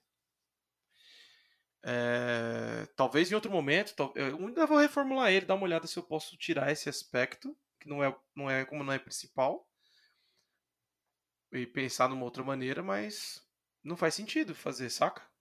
Ai, que, que, que ruim isso, né, cara? Tipo, você ter que mudar essas coisas porque vai ser. É isso, que, que você falou assim, ah, você vai dar arma pro capeta. Tipo, é, é pronto, é, é isso, é isso que os outros precisam para falar, ai, tá vendo, ó comunismo não presta, o cara que é comunista, e aí, aí começa a aumentar, É, né? Aí você já aí vira vai. comunista, aí fala, o cara que é comunista lançou um quadrinho que Ai, fala mal do você- comunismo, nem eles Você aguentam. é o gay, é o gay que foi curado, entendeu? Você é ah, o o gay que cara curado, é. É, você Isso, vira essa pessoal. pessoa. Não dá. Então, na dúvida, e como eu disse, ser autor também é saber quando não publicar e quando não. Curadoria do seu próprio trabalho. Eu falei, eu não vou publicar isso. A ideia é demais, cara. Eu vou te dar um spoiler do que que é. É a União Soviética Cyberpunk. É isso. Oh, que legal. Não Meu tinha Deus. como não criticar. Não tinha como não, Não. criticar um pouco, saca? Uhum. É, e aí depois, assim, e ficou legal pra caramba, mas no mundo que a gente vive, isso é um presente pra maluco. Eu não vou dar um presente pra maluco. Não dá. Não faz sentido fazer isso, pessoal. E- e, é, Olha, pra vocês terem uma ideia, esse, esse apagão novo não chamava fogo nos fascistas. Ele chamava entrega explosiva. Porque era uma homenagem aos entregadores antifascistas. Mas chegou um determinado ponto que eu falei, cara, isso aqui tem que ter um nome que representa o, tempo, o período que a gente está vivendo. E fui lá, falei, vou trazer um nome relevante aqui. A ideia inicial era fogo nos, nos- nos racistas. Mas como não tem um discurso eh, antirracista tão presente na história, mas tem antifascismo e, e o fascismo abrange também né, o, o racismo, falei, eu alterei, porque condizia mais com a história que eu estava contando. É, E no fim, cara, entrou uma discussão que tem tudo a ver com esse lance dos, dos protestos. Esses protestos já me deram ideia de fazer uma história do apagão. Porque o apagão acontece numa grande manifestação dos dois lados. O dia do blackout acontece quando tá tendo uma manifestação da queda de um presidente. E a esquerda e a direita vão pra Paulista protestar e rola- começa uma, uma guerra e rola o blackout no meio disso. Por isso que dá merda, total. E a polícia tá no meio, a polícia fica descontrolada, começa a espancar uma parte, não tem comando, não tem. Né? E aí a coisa vai virando um caos. Esse é o cerne, né? Do, do, do apagão. É, você falou- comentou sobre as manifestações agora e como o Arate deu ideias para mais histórias. Eu tô desenvolvendo um novo livro, que eu tô há muito tempo desenvolvendo ele, mas, de novo, né? Assim, consegui escrever e tal. E aí eu venho conversando com meu psicólogo sobre esse livro há alguns. Algum, al- em algumas sessões tal. Aí sempre volta. E aí eu tinha planejado um final para ele. Que eu, eu sou um. Eu, eu, eu sou uma pessoa que eu, eu gosto de de pensar em finais felizes, sabe? Colocar uma esperança ali, acreditar nas pessoas. Eu não tô acreditando mais em ninguém. Depois da pandemia, então, zero. Até o Alan Moore foi considerado garoteou, né? Garoteou. Garoteou. Foi, foi juvenil, juvenil. Foi juvenil. o problema em comum é unir a gente, não uniu porra nenhuma. Foi, é, né, até, se, se até ele pode, porque quem, quem eu também posso, né? E aí, eu tava com muita dificuldade de encontrar um, um, um porquê de escrever esse livro e até mesmo um final que eu achasse ele condizente com as coisas que eu tô achando hoje, né? E aí eu achei um final que não é tão esperançoso. E falei, ah, é isso daqui, ó. É isso, sabe? É... é basicamente dá certo pro, pro, pro, pro protagonista, mas não pra sociedade em si, sabe? É isso. Não tá bom, mas não tá tão bom. E aí teve as eleições, Lula ganhou e começou esse monte de manifestação que parece um monte de gente alienada, louca, sabe? E você vê vídeos extremamente engraçados, porque são patéticos, né? E outros bem preocupantes, né? O cara falando. Tudo bem que é, o cara é meia dúzia de gato pingado quando você pensa na população. Mas, tipo, o cara falando que não tô nem aqui nem pelo Bolsonaro, né? Eu quero, quero golpe. Então você tem essas pessoas que são mais preocupantes. O outro que atropelou um monte de gente ali, né? O cara que, for, que, que estrangulou um garoto de 6 anos que falou Lula lá, Lula lá pra ele. É, então também tem esse caso. Então, assim, tem várias coisas preocupantes. E tem outros que são engraçados. Tipo, uma mulher chorando no, no, no sofá com um quadro da, da, da, da Maria de Nazaré em cima, assim, sabe? Ó, tipo... Agora tem ao som de Pink Floyd, pra quem gosta. então, eu tava, eu tava navegando no Twitter aqui, aí eu vi essa postagem, eu abri em outra aba pra eu ver quando acabar o episódio, porque eu não vi essa ainda com o som do Pink Floyd. Ai, mano. E aí, então, teve o cara do caminhão, então tem um- várias coisas patéticas, o pessoal cantando o hino nacional por um pneu. Isso é muito bom, eu amo isso. Então tem, tem várias coisas, né? O, o, a fake news que falava que se 20 milhões de pessoas curtissem a página do, do exército e o exército ia fazer o golpe, e aí o exército tinha, sei lá, um milhão de seguidores, ganhou cinco, tá com seis e pouco agora. Então, tipo, tem umas coisas que são muito. Cara, são, é uma, os caras estão numa, numa realidade paralela, saca? E aí, quando eu vi isso acontecendo, eu falei, cara, é, é isso, sabe? Eu já tava conversando com meu psicólogo para falar sobre isso mesmo. Deu bom? Deu bom para algumas pessoas. Só que a sociedade tá doente pra cacete. E isso daqui, ó, vai ficar, né? E é engraçado como é, a gente tava falando no comecinho lá do, do, do, do, nossa conversa sobre ah, será que isso vai dar força pra, pra, pra gente escrever outras histórias? Como vai ser? Vai dar, já tá acontecendo, sabe? Né? Ah, tá posto, né? E a gente vai, vai, vai conseguir dialogar sobre, sobre essas coisas absurdas. Né? A gente fala sobre é, ditadura, a gente fala sobre é, guerra, né? A Draco lançou um quadrinho maravilhoso sobre guerra. Eu amei esse quadrinho, aliás. Cara, vou ter que fazer um, uma. Posso fazer uma parte, como diz o. Pode, o Giro, deve. O Giro Pode. Comes, né?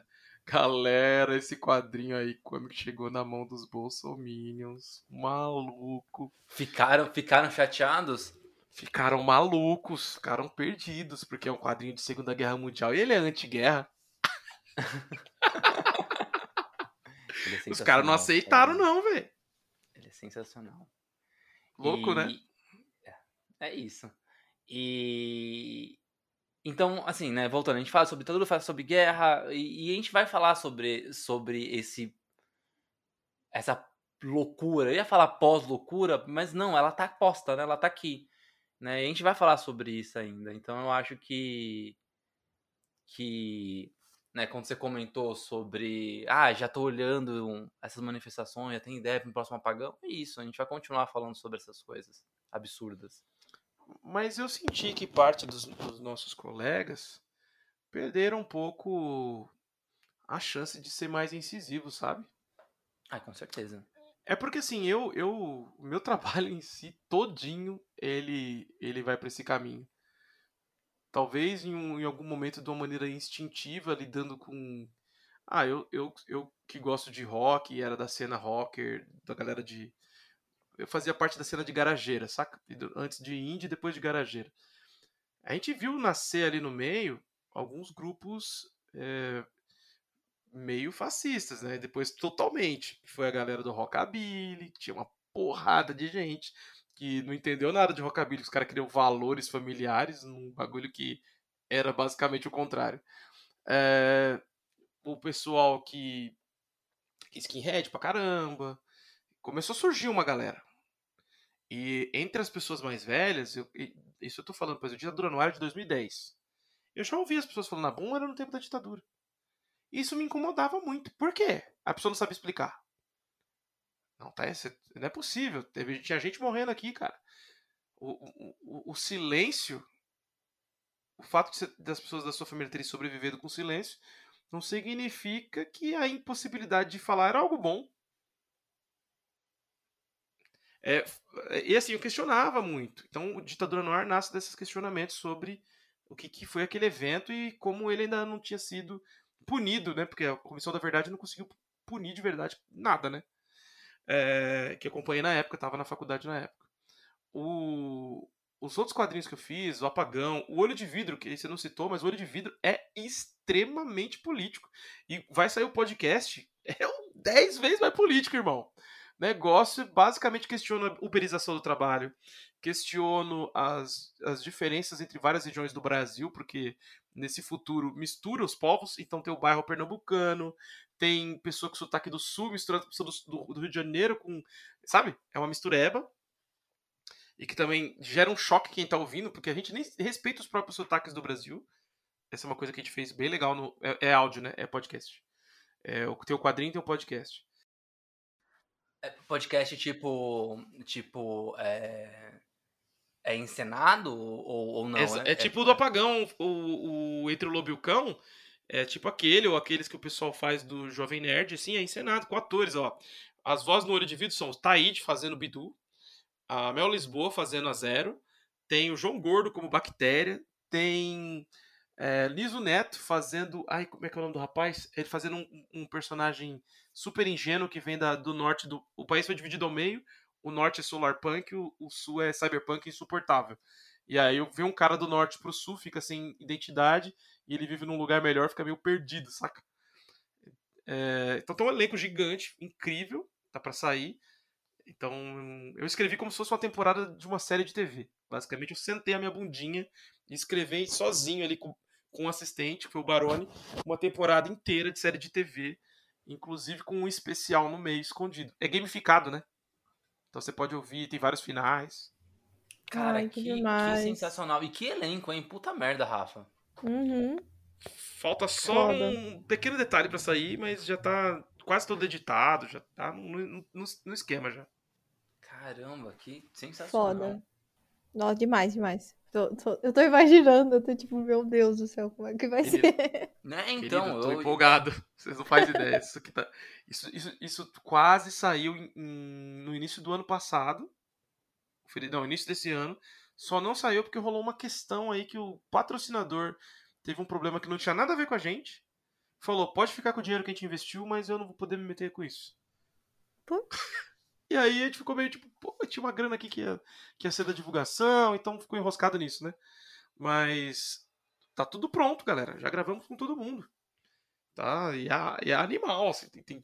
Vocês terem uma ideia, quando terminou o negócio inteiro, isso o pessoal da Rede Geek, até que a gente gravou um podcast esses dias, eles ficaram contaram essa história.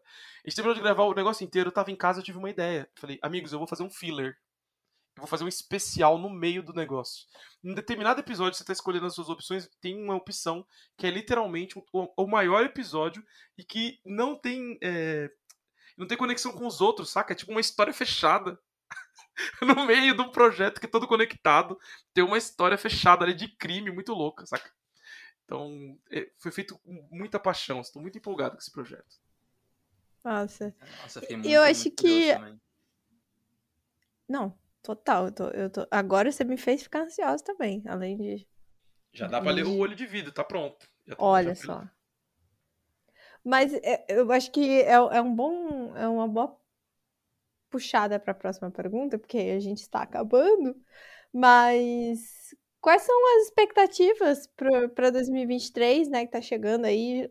Agora a gente tá, tá naquela, naquela fase do ano, né? Que nada se resolve mais esse ano. A gente fala, ah, ano que vem a gente vê isso aí. porque tem Copa, né, ainda. Nossa, tem Copa, Natal, meu aniversário. aquelas- O meu também, eu faço 19 de dezembro. Aê, mais um sagitariano. Gosto, gosto, gosto de gente de dezembro. Dezembro é o melhor mês, porque ele começa com o meu aniversário, claro. E termina com o outro ano, que é perfeito. É, a gente falou Achei que sobre. ia falar os- que termina com o aniversário de Jesus. Não, porque. Aqui, Essa é, data é aqui em inventada. casa, Mas, além disso. casa é aniversário da Michelle, que é dia 25 de dezembro. Ela deu sorte, porque um ateu é a melhor pessoa pra quem faz aniversário nesse dia. Não tem competição, né? Porque Nossa, normalmente a verdade. competição é ju- injusta. Pra mim é Boa. tranquilo. É, bom, aí você não, não, não vai. Ah, presente de Natal ou de aniversário, não. Você comemora aniversário e pronto. Não, mas todo mundo que faz aniversário em dezembro tem esse problema, tá? Não, mas peraí, eu não falei que não gosto do Natal. Eu adoro essa reunião que, que todo mundo fica junto, faz comida e Não, tem um é momento delícia. ali junto. Ah. Adoro. É. Comida, Não. comida eu acredito, é concreto, cara. Qualquer, qualquer pessoa que nasceu em dezembro sabe que é, o, o terror é esse. Você não tem dois presentes. É um, é um É. presente de aniversário ou um de Natal. E, ou é um que vale pelos dois. É sempre assim. Pelo menos aqui em casa sempre foi. Eu tenho uma história boa sobre Natal. Eu sempre fui. Eu sempre contestei bastante coisa religiosa, né? E, e eu não. Minha família não é católica, minha família é evangélica. Só que quando eu, eu me formei ali no colégio, eu fui orador da turma, né? E não era um colégio católico, mas eu não sei porquê tinha parte da, da, da formatura na igreja católica. E como eu era o- orador da formatura, eu também fiz ah, um discurso menor pro, no- na igreja católica, né? Na missa, né? Comi hóstia, não podia, Olha só. mas eu queria sentir o gozo da hóstia, né? Falei, pô, não- não- qual, é- qual vai ser a chance? Eu não sou católico, né? É. Entrei na fila, peguei a hóstia. E ali tinha um, um pessoal da minha sala que era bem católico mesmo, né? E aí a gente começou a conversar sobre Natal. Eu não sei como Con entrou nessa discussão. Aí eu falei assim, gente, calendário começa no ano 1. Aí, isso, começa. Tipo, ah, beleza, antes dele, quem criou não criou o ano zero, foi, né, fez cagada, mas beleza, começa no ano 1. Então, teoricamente, era para Jesus ter nascido no dia 1 de janeiro. O que, que aconteceu entre o dia Correto. 25 e o dia 1? Férias coletiva. Se você tivesse perguntado para um historiador, ele te diria: bom, aconteceu que é a, a, a, contagem de anos dessa época era em outro calendário. Em é, outros é. Não, é, é Aí você já daria um bug meio tipo, ah, tá bom, né? Respondeu. É Mas, simples. É... Como eles eram católicos, eles ficaram tipo, ah, Sim. É. E pior ainda, é tudo simbólico, né? Essas datas, ninguém sabe com precisão. Então. Ninguém sabe. É. Essa era a melhor resposta. A gente, a gente escolheu um dia para comemorar, porque ninguém sabe ao certo. Fim. É, hum, perfeito. Sobe, as, tá sobe os créditos. Bem. Sobe os créditos, já era. E tem a cena extra lá do, do Jesus falando, eu voltarei. Tem uma parte da minha família que não comemora o Natal, apesar deles serem evangélicos, eles são da congregação cristã do Brasil, é, então é, eles não acreditam né, nessa data. Eu não acredito em religiões que não fazem festas com comida. Não, mas a minha avó. Minha não, avó... tem festa, tem festa, então, tem festa. Mas é, não, é, da, não é o nascimento de Jesus. Isso é uma audácia, porque a minha avó é da congregação, minha família inteira, ela é evangélica da congregação cristã. Aliás, que é, Olha só. é, minha família inteira. E a minha avó, ela faz ceia, ela. Aí pronto, tá correta ela é que agora abusada. Agora não mais porque não tem tantas crianças mais na família, as crianças já cresceram, mas antes montava árvore. E aí quando tem feriado cristão, tipo Nossa Senhora do Ó, sabe? Do Ó não, Nossa Senhora onde eu moro. É, Nossa Senhora lá, dia, dia 12 de outubro, né? Quando quando tem feriado assim, ela folga. Olha só. Porra, mas você não é que não é da congregação, você não tem que fazer essas coisas. Mas tudo bem. Ai, ai. Mas enfim, dezembro é um mês muito bom por conta da, de comidinhas, principalmente, né? Mas tá chegando aí 2023 e acho que para encerrar o episódio seria muito bom saber das suas expectativas. Se elas são positivas, negativas, é, otimistas, pessimistas, realistas. Qual é que é de 2023? Olha, eu admito que até a semana passada eu era incapaz de pensar em qualquer coisa que não fosse as eleições. Agora que passou e a minha cabeça parece que voltou a funcionar dentro de um, de um campo mais seguro, eu tô otimista. Eu tô otimista e assim, eu naturalmente sou um otimista, naturalmente sou alguém que movimenta muito. O Eric que trabalha comigo é, fala que eu que a, eu sou um agitador, então assim, eu tô sempre buscando alguma forma de fazer as coisas acontecerem a todo custo, de toda maneira e tal. E eu tô sentindo isso voltar. Eu tenho alguns projetos bacanas para ano que vem. Eu pretendo fazer no mínimo duas edições do Apagão. No mínimo. Que a gente decidiu que vai matar a história, então tenho quatro, cinco edições para fazer. Talvez seis com essa história dos, dos caminhoneiros, que eu tive uma ideia muito boa. É... A gente tá produzindo para Draco, ele tem um material que a gente já vinha produzindo que provavelmente vai sair nesse ano. Eu segurei um lançamento que ia ser agora no final do ano pro ano que vem. Pensando já em ter alguma coisa forte para abrir o ano. É... Então, assim, de quadrinhos a gente tem bastante coisa legal, galera. Não posso falar muito porque eu não gosto da azar. Não acredito em nada, mas eu acredito no que dá errado. Então. Probabilidade estatística, né? É, é não, na verdade é você, você queima a energia que você guarda ali, tipo, a, a potência, né? A, de botar aquela energia ali, de falar, olha, estamos lançando um negócio novo, você queima antes, aí depois você faz, ah, estamos lançando. Não, tem que ser sempre, estamos lançando, caralho! tem que ser um negócio empolgado. Tem que ser. Tem uma sabedoria da internet que eu vou tatuar um dia, que é não se pode ganhar tudo na vida mas perder provavelmente dá.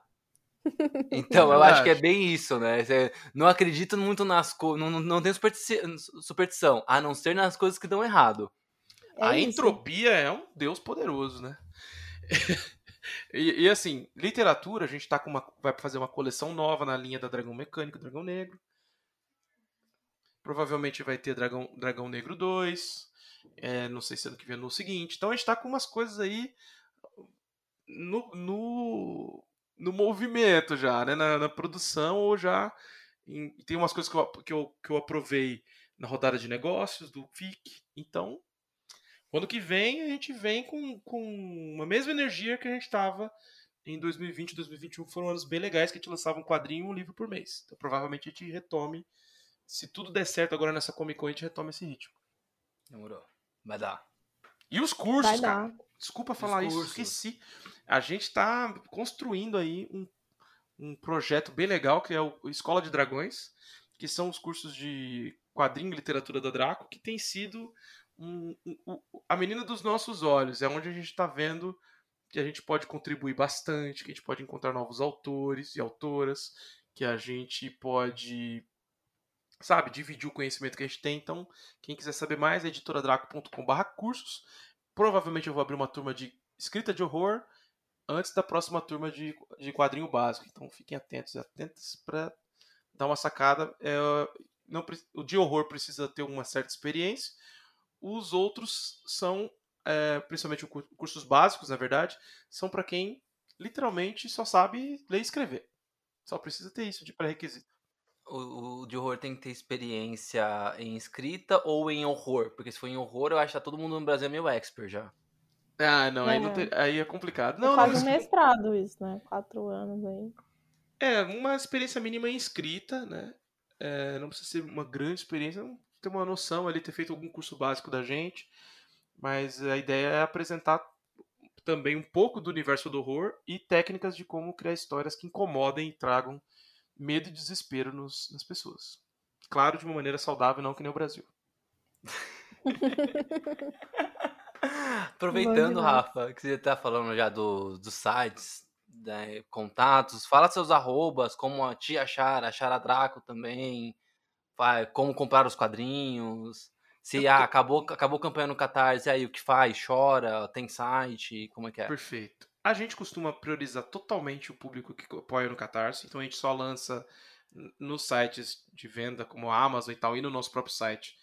Logo que todo mundo recebe, né? Tudo, tudo quando a gente entrega e vê que as pessoas receberam, a gente começa a distribuir. Mas você pode encontrar nossos quadrinhos no editoradraco.com, que lá tem quadrinho literatura da Draco, que você compra diretamente com a gente. Você pode comprar na Amazon, pode comprar em outras livrarias que tem, tem uma distribuição, nas nossas parceiras Comic Shop, Comic Boom, na Comics, na Loja Monstra, na- em outros lugares que você dê um- Google e pode ser que apareça em outras lojas. Para acompanhar os nossos trabalhos mais recentes, que a gente está no Catarse, você vai encontrar lá o catarse.me barra apagão3, que é o meu projeto. Você encontra todos os meus principais quadrinhos e o Apagão Fogo nos Fascistas, que, tá- que o nosso objetivo é bater pelo menos 200% da campanha para quitar tudo e ficar tranquilo. Então tem aí algum, algum percentual ainda para crescer e muitas metas extras para mostrar. Temos também ainda rolando Cala Boca Fido, que é um quadrinho sobre a Segunda Guerra Mundial do Eduardo Castro e do Thiago Palma, que é catarse.me barra Fido. Nesse momento que a gente está falando, provavelmente a gente já vai estar com o do Paulo Freire no ar, que vai ser uma campanha relâmpago de 15 dias. Não sei o endereço ainda. Mas me procura nas redes sociais que você vai encontrar, que são, eu uso bastante o Twitter, arroba Rafa Fernandes, Rafa com PH. Uso bastante o TikTok, que é Cripta do Fernandes. E tenho usado mais ou menos o Instagram, mas eu acho que vale a pena seguir o Instagram da Draco, que Draco em todas as redes sociais, arroba editora Draco com C só. E a gente tem TikTok, YouTube, Twitter, Instagram, Facebook, tudo. Está em todas. As, as mais importantes são Instagram, Twitter e hoje o TikTok. E acho que é isso. E pra, pra, é para me encontrar são essas duas: é, Rafa Fernandes e o Cripta do Fernandes e Draco, tudo editora Draco. Muito bom, Rafa. Queria agradecer demais por ter aceitado o convite. Vou dizer que foi um dos convites mais inusitados. A gente estava com essa pauta sobre histórias, quadrinhos, políticas, política e tal. Ia começar a conversar com pessoas e aí eu vi um Twitter, um tweet do, do Rafa falando: "Ah, me chamem para podcast". Eu, ah, é ótimo. Beleza, a gente vai fazer. Atendendo a pedidos. É você Inclusive, se você faz podcast e está ouvindo, me convida, que eu sou meio que. É, jogo em todos os, os campos nessa doideiras de, de, de cultura pop. Quadrinho, música. Eu não posso estar falando só bobagem, mas eu tenho o que dizer. Obrigado mesmo por ter aceitado o convite, viu? Eu que agradeço, queridos. E as portas são abertas, viu? Se quiser falar de assim, pô, Tico, Gil, vai sair um quadrinho, vai, quero falar de tal coisa, às vezes que nem é de, da, da Draco, mas pô, vai, vai ter, sei lá, uma banda X que, que eu gosto, e, putz, queria falar sobre os caras, que não sei o quê. Só, só falar com a gente que a gente abre pauta. Fechou. Sem erro. Com certeza. Obrigado, isso. queridos. Muito obrigada, foi muito bom te escutar. Você falou que fala demais, mas a gente adora também falar, então é, seja muito. muito... A gente sempre termina o- o- os episódios falando, ah, pode. A gente, a gente vai. A gente brinca que nunca vai faltar convidado, porque a gente sempre reconvida os convidados. Então a gente vai entrar num ciclo de novo ano que vem. A gente pode convidar todo mundo de novo para não faltar ninguém. Então, nossa. Estamos garantidos de convidados até ano que vem, porque todo mundo a gente fala, gente, vem aí! Participa do episódio! Tem que fazer um churras, um especial de, de férias ou de ter! gravado num churras, entendeu? Nossa, seria incrível. Eu não como carne, mas a gente faz um churras mesmo assim. Não, a gente Só faz pela lá cerveja. os, os vegetaizinhos, né? Eu Hum, também não sou ser. muito fã de churrasco, mas boa noite da pizza, talvez? Hum, gosto. Ok, então, justo. Mas é isso, então sinta-se à vontade, foi um prazer te conhecer, falar, né, te, te ouvir, muito bom. E é isso, bem demais. Obrigado, querida. Valeu, gente. Então, ó, terça-feira que vem a gente volta. Terça-feira que vem é sobre Copa. Então, ó, Copa. bota a sua. Agora pode, tá? O Brasil Também inimigo, o inimigo do Mario. Finalmente um podcast sobre o inimigo do Mario. O inimigo do Mario? O Copa. Ah, Ah. nossa, demorei pra. Fechei da melhor maneira possível. Da melhor pior maneira maneira. possível. É isso, então bota sua camisa da seleção. Agora pode. A gente não acha você mais um idiota, entendeu? Depende do Bota- contexto, a não ser que você esteja em cima de um caminhão, talvez, pendurado. Aí a gente te acha um pouco idiota, assim. Verdade. Mas qualquer coisa aí tem umas vermelhinhas. Eu tenho umas vermelhinhas aí. Eu vou comprar, eu coloquei aqui o link, eu vou comprar a minha camiseta da torcida comunista. Então é isso Só aí. pra causar. Demorou. Gente, terça-feira a gente volta. Até. Beijo pra vocês. Beijo, gente, até a gente se ouve.